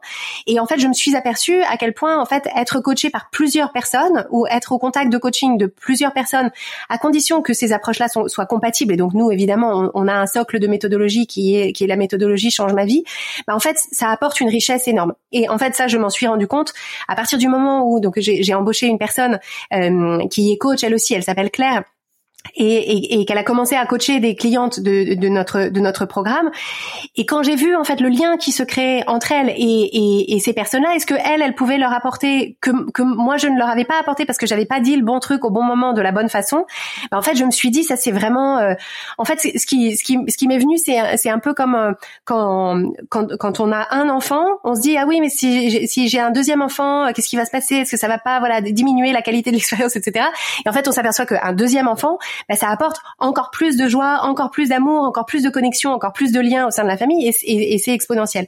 Et donc c'est pour ça que j'ai voulu me voilà constituer une équipe parce que chacune des coachs que avec qui je, je, je, je choisis de travailler et que j'invite dans, dans l'équipe Change ma vie apporte justement une sensibilité, une énergie, un angle, une et, et, et va apporter aux membres de notre programme quelque chose de quelque chose d'unique et de différent. Ouais. Et, et, dans l'équipe, euh, maintenant, tu as euh, une directrice marketing, tu as euh, une responsable administrative et financière. Euh, c'est toujours un moment euh, stressant pour un entrepreneur de se dire qu'on recrute des, des, des, personnes support sur des choses qu'on faisait nous à la base et, et du coup, enfin, d'accélérer sur cette professionnalisation. Ça, c'est comment comment ça s'est passé pour toi? Alors, pour moi, c'était pas stressant, c'était génial parce que justement, en fait, quand on est la femme orchestre, bah, enfin au bout d'un moment, ça ne tient plus. Alors déjà, c'est fatigant. Euh, justement, c'est stressant parce qu'on peut pas être au four et au moulin, et donc du coup, il y a tout le temps un truc qui crame au four et un truc qui tombe au moulin. Et en fait, moi, ce qui était ma grande frustration, c'est que je voyais toutes les choses que j'avais envie de faire, toutes les idées que j'avais envie de, de auxquelles j'avais envie de donner vie. Et en fait, juste, je ne pouvais pas parce que j'étais juste moi. J'étais juste moi, ou j'étais juste moi et mon assistante, ou j'étais juste moi et, et Claire. Et donc, clairement, l'idée, c'était, c'était de, de me dire, euh, je, je veux, euh, voilà, je, je, je veux finalement euh, augmenter notre portée. Et pour augmenter la, la, la portée de notre mission et de, ce qu'on peut apporter, bah, il faut, il, faut d'autres personnes. Ce qui a été pour moi plus, plus difficile, enfin, le, le, le virage plus difficile, c'était pas tant la prise de risque du recrutement ou, le fait de me dire ah bah oui euh, euh, voilà je, je vais faire rentrer d'autres personnes dans l'équipe. Ce qui a été un apprentissage plus plus compliqué pour moi, ça a été de de me dire il y a il y a, y a d'autres façons de faire que la que la façon dont moi je fais. Et c'est en fait d'apprendre à d'apprendre d'apprendre la confiance en fait. Euh, et et ça quand on est habitué à travailler seul euh, et du coup à tout contrôler, euh, bah, l'apprentissage de la confiance il est compliqué parce qu'il y a un, vrai moment où euh, où en fait euh, bah, au début on a raison de pas faire confiance parce que les personnes sont sont sont pas encore complètement calibrées à ce qu'on veut faire. Donc dans cette phase de transmission, bah, ça, ça, demande de voilà de d'être très près de la personne, de, de, de lui apporter beaucoup de beaucoup de feedback, de d'arriver à formuler pour soi pour quelqu'un d'autre ce qu'on fait nous naturellement, spontanément, etc. Donc donc c'est donc c'est beaucoup de travail. Mais une fois que cette transmission là elle est faite, une fois qu'on a clarifié pourquoi on fait les choses qu'on fait de cette façon-là, quel est, le sens de ça et qu'on arrive à le transmettre et que les autres se l'approprient, à ce moment-là, ce qui est génial, c'est que les autres se l'approprient, donc c'est la même qualité, mais avec ce supplément, ce supplément de talent que, que ces autres personnes apportent. Et, et ça, ça me passionne de, de développer cette compétence-là, en fait, de, de, de, de voilà, d'amener d'autres personnes dans l'équipe, pas pour que ce soit des, des sortes de Clotilde 10 ou, ou, des clones, mais qu'elles puissent euh, euh, finalement euh, porter la mission et, et faire ce qu'on fait, mais en, en, apportant encore plus en fait, bien plus que ce que moi je ne peux faire tout seul, toute seule. Ouais. Et quelle, euh, quelle charge mentale, entre guillemets, ça te rajoute le fait d'être dans l'univers du développement personnel, d'être coach et de manager? Parce que finalement, tu dois avoir potentiellement un, un degré d'exemplarité, de dire euh, je, je, suis chef d'entreprise dans l'univers du développement personnel, donc mes équipes doivent être, euh, doivent être bien dans, dans leur je, je pense que euh, c'est au contraire un, un, un facilitateur euh, extraordinaire. Je pense que si je n'étais pas coach, je, je galérerais immensément plus dans le management de, de, de mon équipe. Et en fait, on, le, le fait qu'on soit une entreprise de, de, qui, qui tourne autour du coaching et du développement personnel, le gros avantage, c'est qu'en fait, on, on on, on, on, on, incarne notre message euh, à longueur de, de journée. C'est une entreprise dans laquelle on peut parler euh, d'émotions, on peut parler de pensée, on peut parler de biais cognitifs, on peut parler de...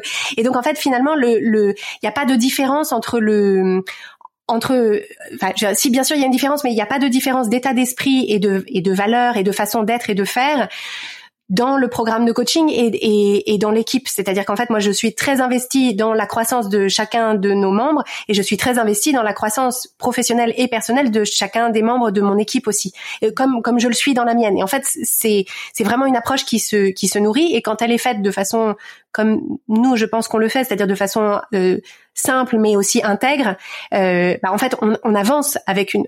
Honnêtement, ce qu'on est capable d'accomplir et la vitesse à laquelle on avance, euh, enfin, je, je, je, pense c'est c'est vraiment, enfin, le crédit est à donner à ces outils.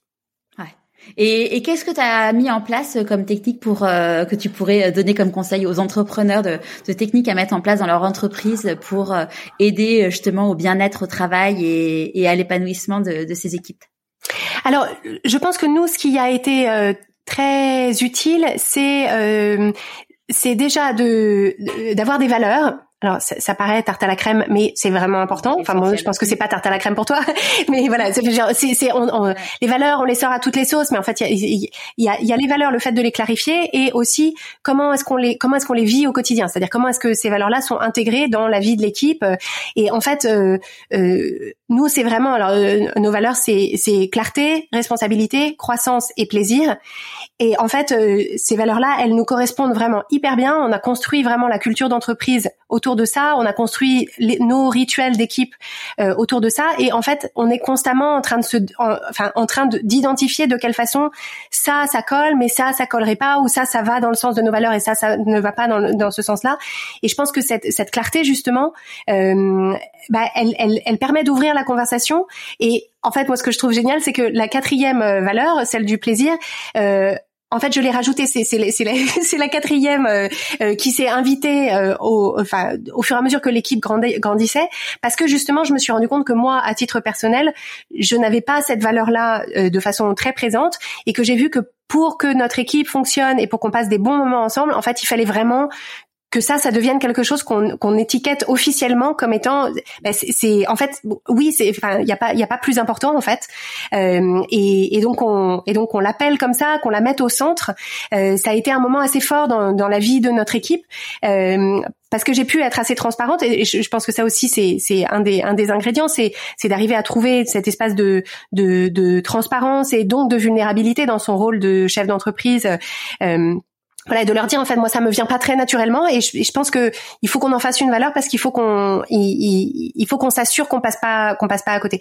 Parce qu'évidemment comme moi je suis perfectionniste j'ai plutôt attiré une équipe de perfectionnistes et que justement le, le, la, première victime du perfectionnisme c'est le plaisir. Et donc euh, euh, du coup c'est ça, ça, nous ça nous sert en fait de, de de rappel régulier de voilà où est passé le plaisir euh, si si on l'a perdu il faut on arrête tout et on le retrouve avant de continuer.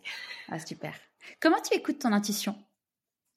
Alors, je j'écris beaucoup. J'écris beaucoup pour moi-même. Euh, voilà, je, je, je, je passe du temps euh, tous les jours euh, avec moi-même. J'ai j'ai une pratique de de, de l'être à mon intuition ou quand j'ai des, des, décisions à prendre ou quand je me questionne sur des choses, j'ai j'ai cette pratique d'écriture à mon intuition. Et il y a aussi un truc que je que je fais que j'aime beaucoup, c'est j'utilise un tarot, euh, enfin le, le, tarot, pas le tarot de Marseille, mais un autre un autre tarot qui est américain par coïncidence. Et, et en fait, je tire je, je tire quasiment tous les jours une carte euh, qui est la carte de mon intention pour la journée ou quand j'ai une question en particulier, je, je tire une carte et je lis la signification, la symbolique et, et donc c'est pas du tout divinatoire hein, comme euh, comme pratique, euh, mais en fait je, je tire la carte et en fonction de la symbolique et de ce que ça de ce que cette carte là représente, en fait je sens, tu, sais c'est comme ça, ça ça fait des petits ça, ça éveille des, des des réflexions et en fait ça me révèle à moi-même ce que je pensais déjà. En fait finalement c'est à ça que ça me c'est à ça que ça me sert parce qu'en fait je vois de quelle façon mon cerveau interprète cette interprétation et de quelle façon est-ce que ça rentre dans le voilà ça s'emboîte avec ce que je suis en train de, de traverser et, et, du coup ça, ça, ça, ça clarifie pour moi-même ce que je ce que je pensais déjà. C'est un peu une discussion avec toi-même quoi. Exactement. Ouais. Ça. et hum, Aujourd'hui, t'as pas écrit de livre chez Change ma vie, euh, sachant que tu as déjà écrit euh, cinq livres sur la cuisine. Euh, J'imagine que forcément, ça doit te chatouiller. Alors, euh, en fait, je n'ai pas écrit de livre au sens, euh, c'est-à-dire qu'il n'a pas été publié ce livre, mais en fait, ce livre, il existe. C'est euh, c'est le c'est le, fil. Alors, il y a les épisodes, mais en fait, plus que ça, euh, euh c'est le c'est le, le fil conducteur du programme de coaching qu'on a qu'on qu'on a créé, euh, qui en fait, c'est c'est même plusieurs livres à l'intérieur de à l'intérieur de ce de ce programme. La raison pour laquelle j'ai eu des opportunités pour écrire des pour écrire des livres, mais je n'ai pas pour l'instant identifier le sujet ou l'angle euh, qui, qui pour moi mériterait de voilà de d'abattre des arbres et de et d'avoir voilà une, empreinte carbone dans le monde de l'édition. Euh, voilà. J'y viendrai parce que j'aime beaucoup l'objet livre mais j'ai envie d'apporter quelque chose qui voilà quelque chose qui apporte quelque chose de nouveau et non pas euh, voilà juste faire un livre parce que ce serait joli euh, d'avoir euh, voilà un livre à la Fnac avec écrit change ma vie dessus ça c'est voilà et pour l'instant j'ai pas identifié ça. D'accord. Comment tu célèbres tes réussites? Alors, euh, il faut que je me le rappelle euh, parce que ça me vient pas, euh, voilà, c'est ça me vient pas naturellement parce que je, je suis beaucoup dans le, voilà, dans, dans la dans, dans la poursuite d'une mission et donc euh, voilà, je, suis je suis beaucoup dans le mouvement. Euh, mais je crois que on, on, a mis en place, alors en termes de réussite professionnelle, c'est vrai qu'avoir une équipe, ça, ça crée un, un contexte dans lequel bah, ce plaisir-là, il est vraiment génial parce que quand on quand on a une réussite, elle est elle est collective et que et que c'est vraiment chouette d'avoir des d'avoir des personnes euh, avec qui on peut on peut partager ça.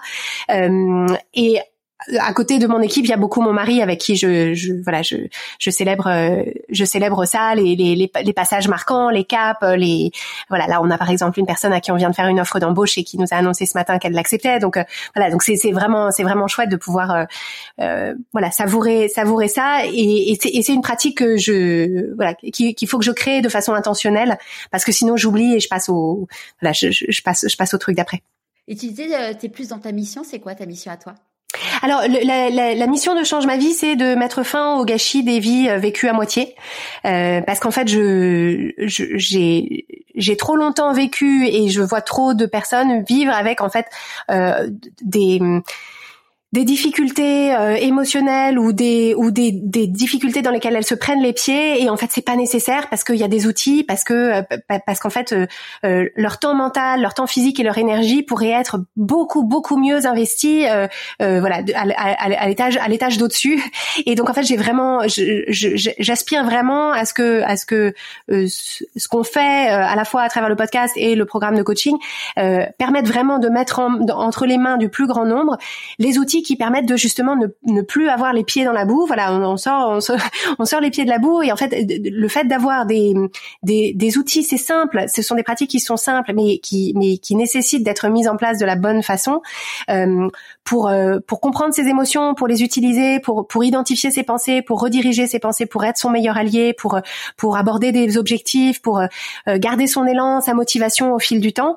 Ben, en fait, ça, ça change la trajectoire d'une vie et, et, je, et, je, et je veux vraiment que ce soit entre les mains du, du plus grand nombre. À quel moment dans ta vie tu t'es dit pourquoi pas moi? Euh, eh bien, je pense que euh, je me suis dit pourquoi pas moi quand j'ai j'étais euh, à la à la, formation de mon école de coaching euh, et j'étais dans l'assistance et j'ai vu sur la sur la scène des coachs qui avaient voilà qui, qui avaient plus d'expérience que moi, qui avaient développé leur entreprise et leur activité d'une façon qui me paraissait mais stratosphérique. Je n'imaginais pas du tout ça possible pour moi et en fait par par la générosité de ces de ces femmes-là, parce qu'il se trouve qu'il y avait que des femmes, euh, la générosité de ces femmes-là dans le partage justement de ce qu'elles pouvaient traverser, de leurs doutes, de voilà de, la réalité de ce que c'était pour elles au quotidien. Euh, bah, en fait, je me suis rendu compte que c'était juste des êtres humains, que elles n'étaient pas euh, spécialement plus talentueuse ou plus intelligente ou mieux équipée que moi. Et donc en fait, je, je me suis dit, bah, si c'est possible pour elle, c'est possible pour moi. Et, et en fait, je me suis, je, je me suis dit, voilà, la prochaine fois, c'est moi qui suis sur, euh, sur, qui suis sur cette scène, qui suis arrivée euh, à ces différents caps là. Et, euh, et donc, bah, je me suis mise au travail. Et, et, effectivement, c'est, oui, pourquoi, pourquoi pas moi? Bah, parce que moi. c'est quoi pour toi la réussite? Alors, euh, pour moi, la réussite, une fois qu'on a euh, atteint un niveau de, de d'aisance et de sécurité matérielle euh, qui, qui permet de ne de ne plus de ne plus s'en inquiéter. Euh, pour moi, la réussite, c'est vraiment le, c'est vraiment l'impact. C'est-à-dire, c'est vraiment le, le fait de se dire, je me lève le matin et euh, et je sais pourquoi est-ce que je me lève, je sais ce que je vais faire, je sais l'intérêt de ça, je sais je, je sais que je crée des choses qui ont un sens, qui ont une importance, qui touchent la vie d'autres gens. Et le soir, quand je me couche, je me dis, voilà, j'ai j'ai j'ai avancé. Alors, je ne sais pas si aujourd'hui j'ai touché la vie de gens, mais j'ai avancé dans ce sens-là. Ce que ce que j'ai fait avait une importance. Et et, et si cette journée n'avait pas existé, bah en fait, euh, il y, a, y a des choses intéressantes qui n'existeraient pas dans le monde. Et et en fait, si on fait ça tous les jours, mis bout à bout, en fait, on, on arrive à, à, ce qui est ma plus grande aspiration euh, pour moi et, et du coup par projection pour pour d'autres personnes, c'est de pouvoir me dire le, le, à mon dernier souffle, si je suis consciente, de me dire voilà, ma vie a eu un sens, ma vie a touché d'autres vies, et si je n'avais jamais existé, si le jour où le, voilà un ovule et un spermatozoïde s'étaient rencontrés, bah, c'était quelqu'un d'autre euh, ou que ça n'avait pas eu lieu, bah il y a quelque chose dans le monde où il y a des vies qui euh, qui auraient été un peu moins un peu moins riches, un peu moins colorées, un peu moins pleines. Et et en fait pour moi c'est vraiment c'est c'est c'est ça c'est c'est ça la réussite. Et à partir du moment où j'ai eu cette définition là de la réussite en fait ce que ça ce que ça m'a fait personnellement qui a été euh, je me souviens très bien du moment où ça m'est arrivé c'est qu'en fait je me suis dit OK en fait je, je peux mourir maintenant c'est-à-dire, je préférais ne pas mourir maintenant et je préférais que mes enfants grandissent avec leur mère. Mais je me suis dit, voilà, j'ai l'impression, j'ai 42 ans aujourd'hui, que euh, voilà, à travers les différentes choses que j'ai faites, les différentes choses que j'ai créées, les différentes personnes que j'ai rencontrées et, et ce que ce que j'ai ce que j'ai créé dans le monde, bah en fait, ça me voilà, ce que ce que j'ai vécu, ce que j'ai créé, je en fait, je me dis c'est déjà euh, c'est déjà plus que mon dû. En fait, c'est déjà plus que ce que j'aurais pu espérer. Et donc, euh, à partir de, de ce moment-là, quand j'ai eu cette révélation-là, je me suis dit tout le reste c'est du bonus. Et en fait, à partir du moment où on se dit en fait la journée qui démarre, c'est du bonus, elle ne m'est pas due. J'ai déjà eu plus que ce que je méritais. Euh, bah, en fait, ça, ça, change beaucoup. En tout cas, moi, ma façon de ma façon d'aborder euh, voilà, des, des, contrariétés ou des déceptions ou des voilà des petites choses du quotidien, comme par exemple j'ai eu le Covid la semaine dernière, mes enfants étaient pas en classe, euh, tout ça. Bon, voilà. Si on se dit tout ça, c'est du bonus. En fait, il y a plus de voilà, il y a, y, a, y a peu de choses qui soient vraiment embêtantes. Ouais. Et du coup, c'était quoi C'était quand ce moment-là, ce moment précis?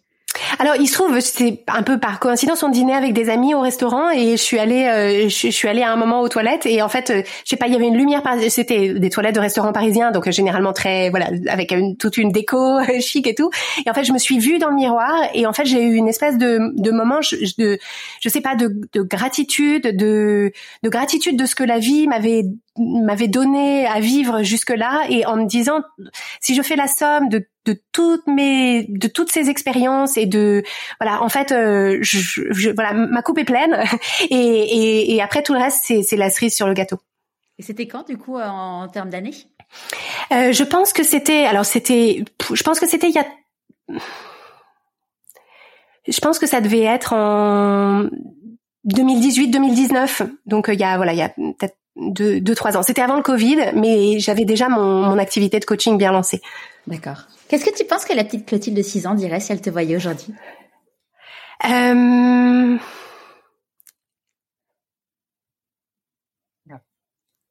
Ben, je pense que euh...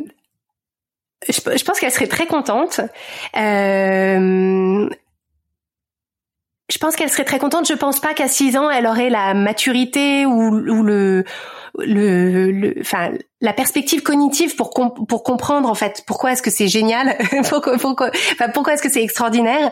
Euh, mais en, donc je sais pas si juste en, en voyant euh, en voyant ma vie d'aujourd'hui, elle, elle pourrait en, en, tirer des conclusions particulières.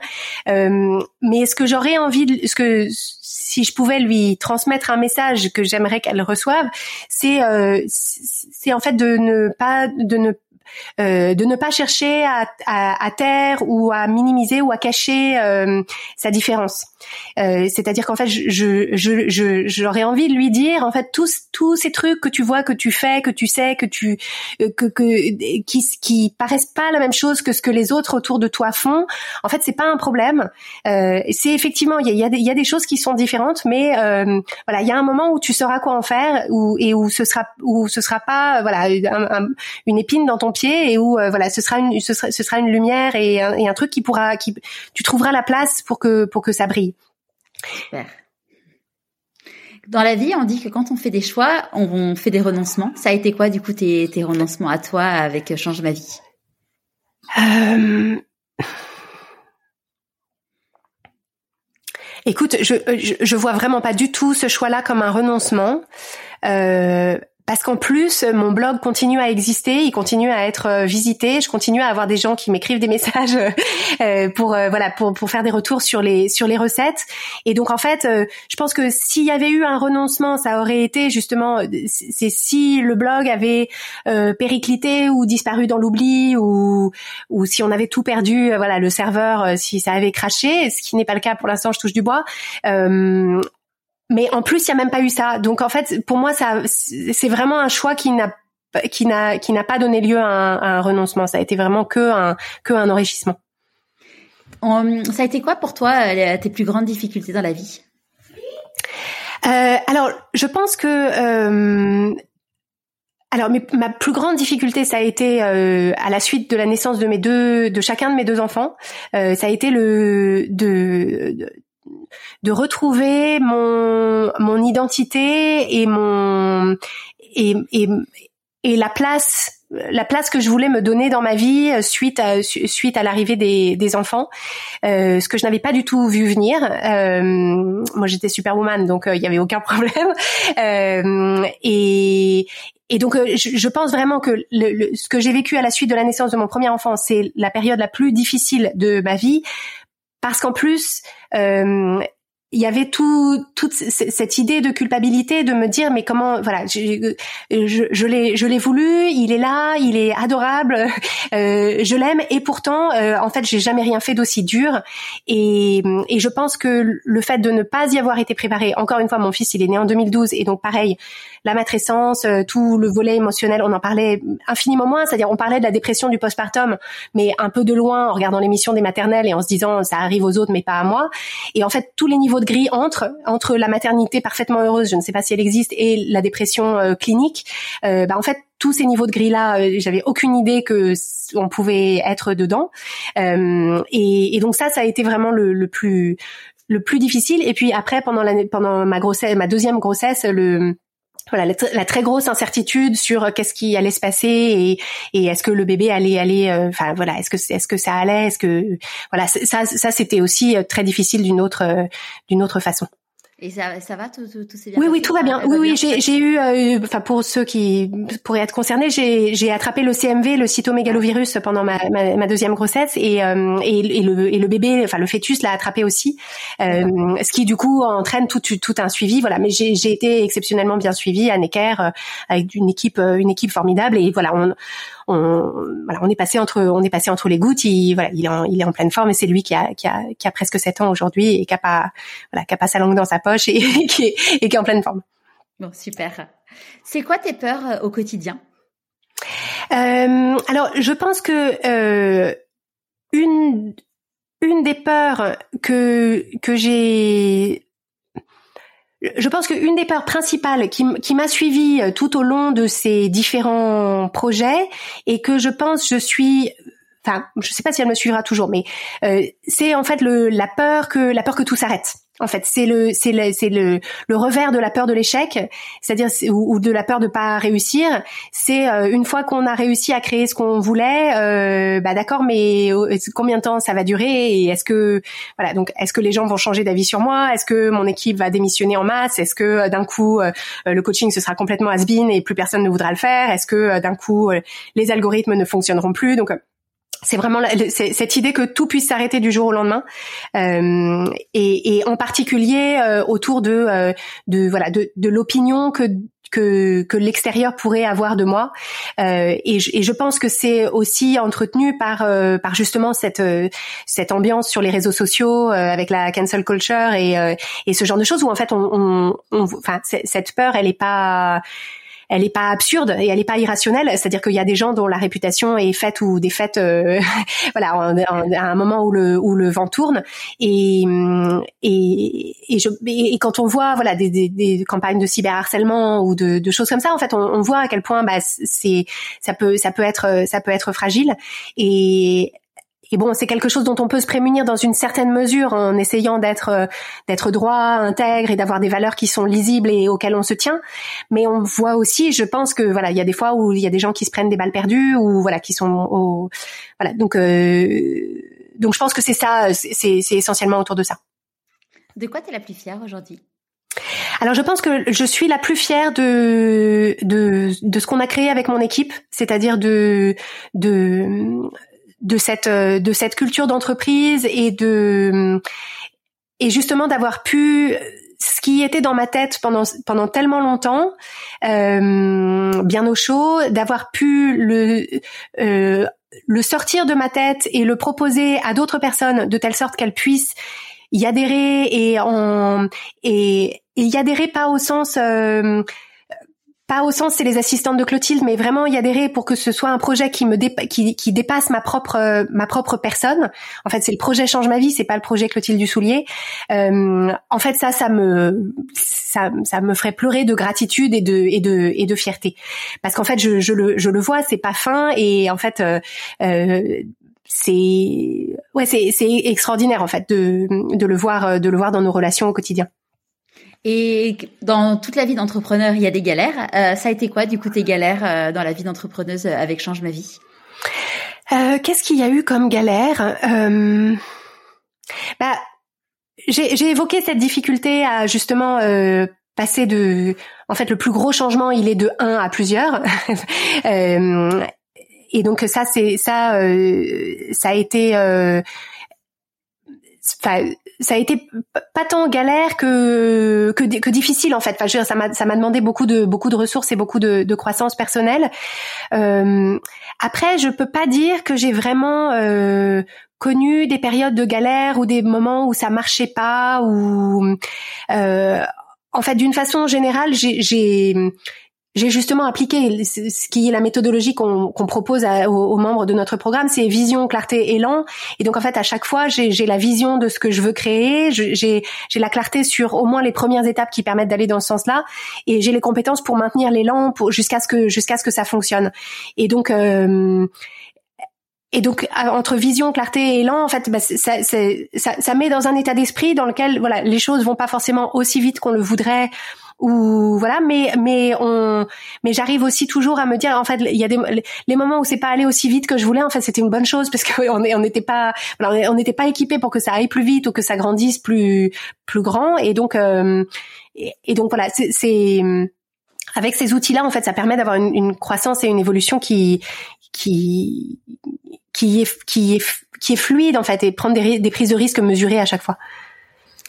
Qu'est-ce que tu as envie de dire à une personne que tu rencontres et qui te dit que tu n'en es là que grâce à la chance? Excuse-moi, je bois un petit peu d'eau. Alors, je, je pense que euh, euh, je pense que dans toutes les dans, dans, toutes les réussites, il y a un facteur chance, clairement. Euh, et, et, moi, je pense que la enfin la chance originelle c'est euh, c'est c'est le l'environnement familial euh, encourageant dans lequel j'ai dans lequel enfin de, de sécurité matérielle et émotionnelle et encourageant dans lequel j'ai grandi. Ça je je et d'ailleurs enfin j'ouvre une parenthèse c'est c'est pour ça que en tant qu'entreprise on on, s'engage auprès d'une association qui s'appelle Enfance et Partage euh, qui justement euh, œuvre à la protection de l'enfance pour les enfants qui sont victimes de de violences soit physiques soit soit émotionnelles parce que justement, il me semble que c'est dans ces années-là qu'il y a des choses très importantes qui se qui se jouent.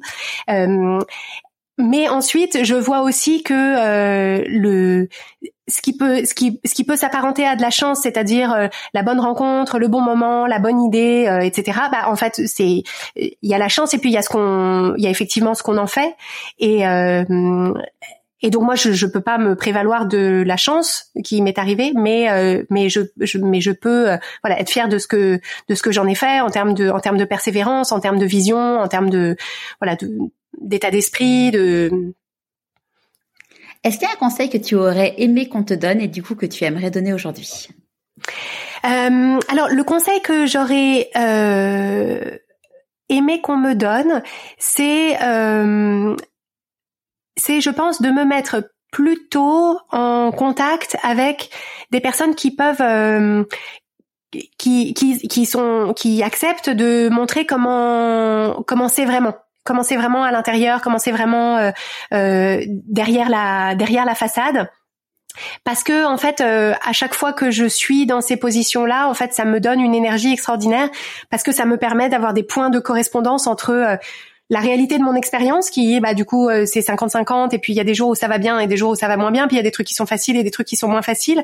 Et en fait ça, ça permet de s'affranchir de toute la partie résistance qui est de se dire mais comment ça se fait euh, ça devrait être plus comme ci ou plus comme ça regarde les autres comment ils s'en sortent etc et, et en fait euh, bah, quand on a accès à la réalité de l'expérience des autres bah, on s'aperçoit qu'effectivement pour eux aussi.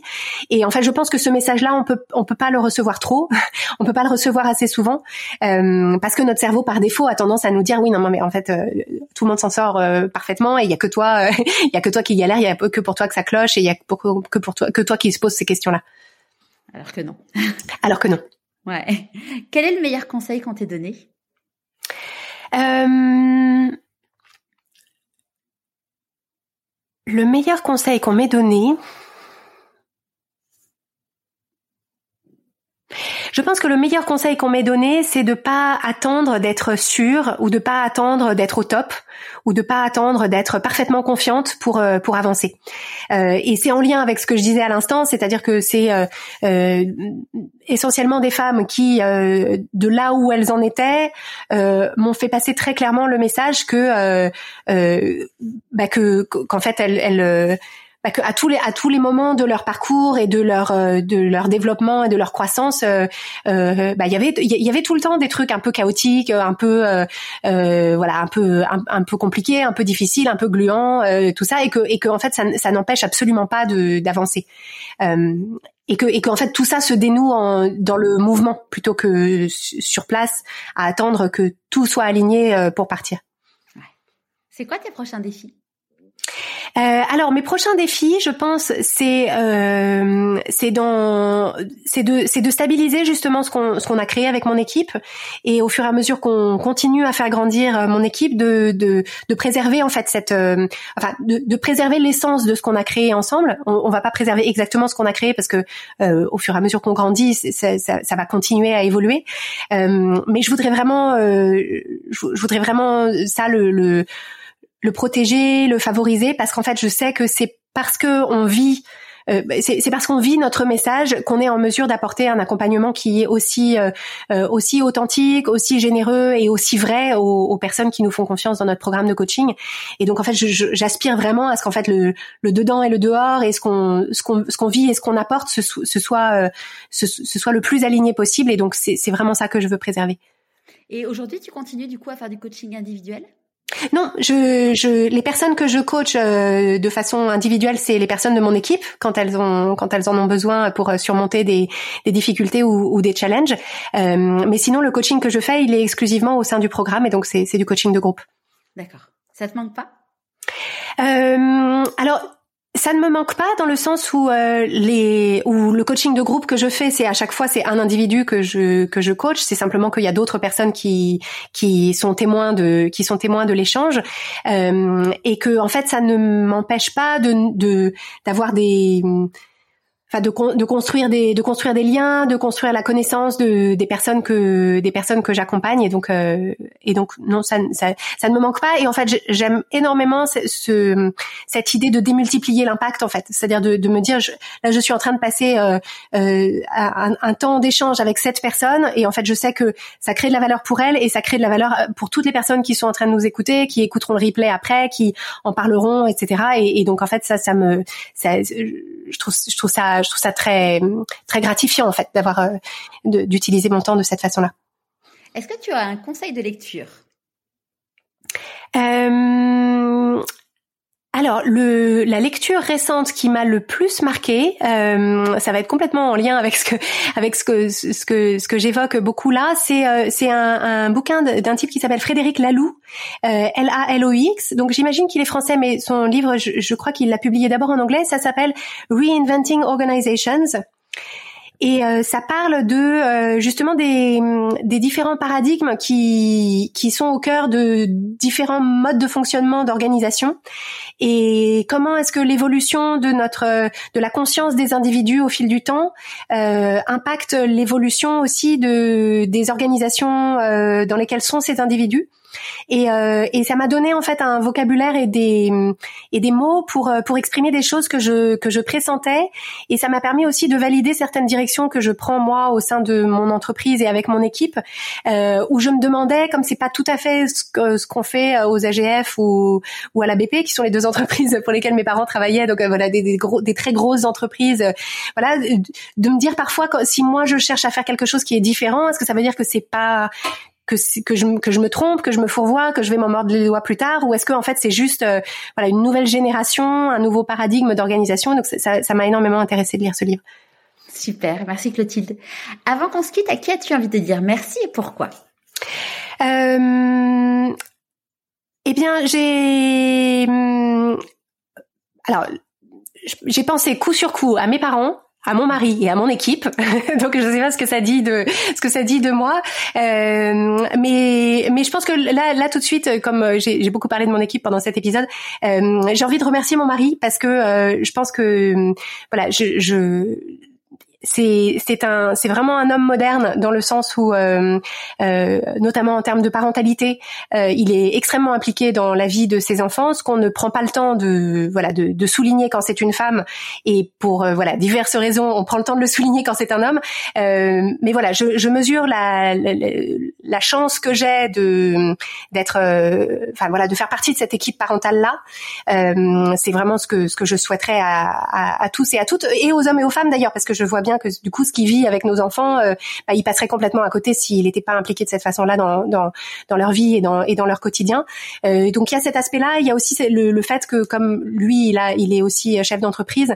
Euh, c'est vrai qu'au quotidien, euh, cette cette solitude de l'entrepreneur, je ne la connais pas parce que justement j'ai un autre entrepreneur avec moi et que quand en préparant le dîner, on peut discuter voilà de de enfin voilà de d'embauche et de et de d'impôts sur les sociétés et de voilà et de management. Bah c'est vrai que ça, ça, ça change énormément le, le la, la, perspective en fait. Ça, ça normalise les choses et, et c'est vrai que c'est une chance d'avoir ça à la maison. Il a une entreprise de quoi?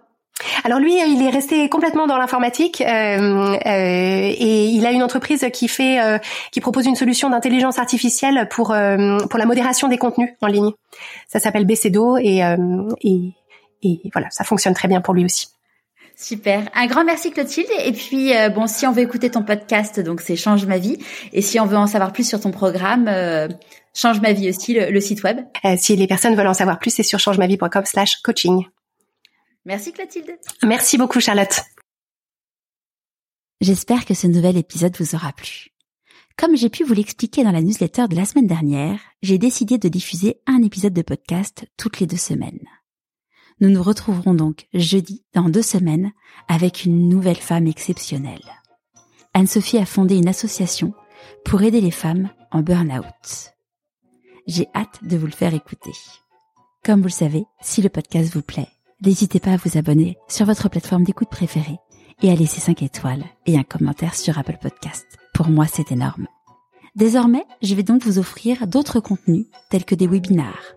N'hésitez donc pas à me suivre sur Instagram sur pourquoipasmoi.co et à vous abonner à la newsletter pour ne rien rater.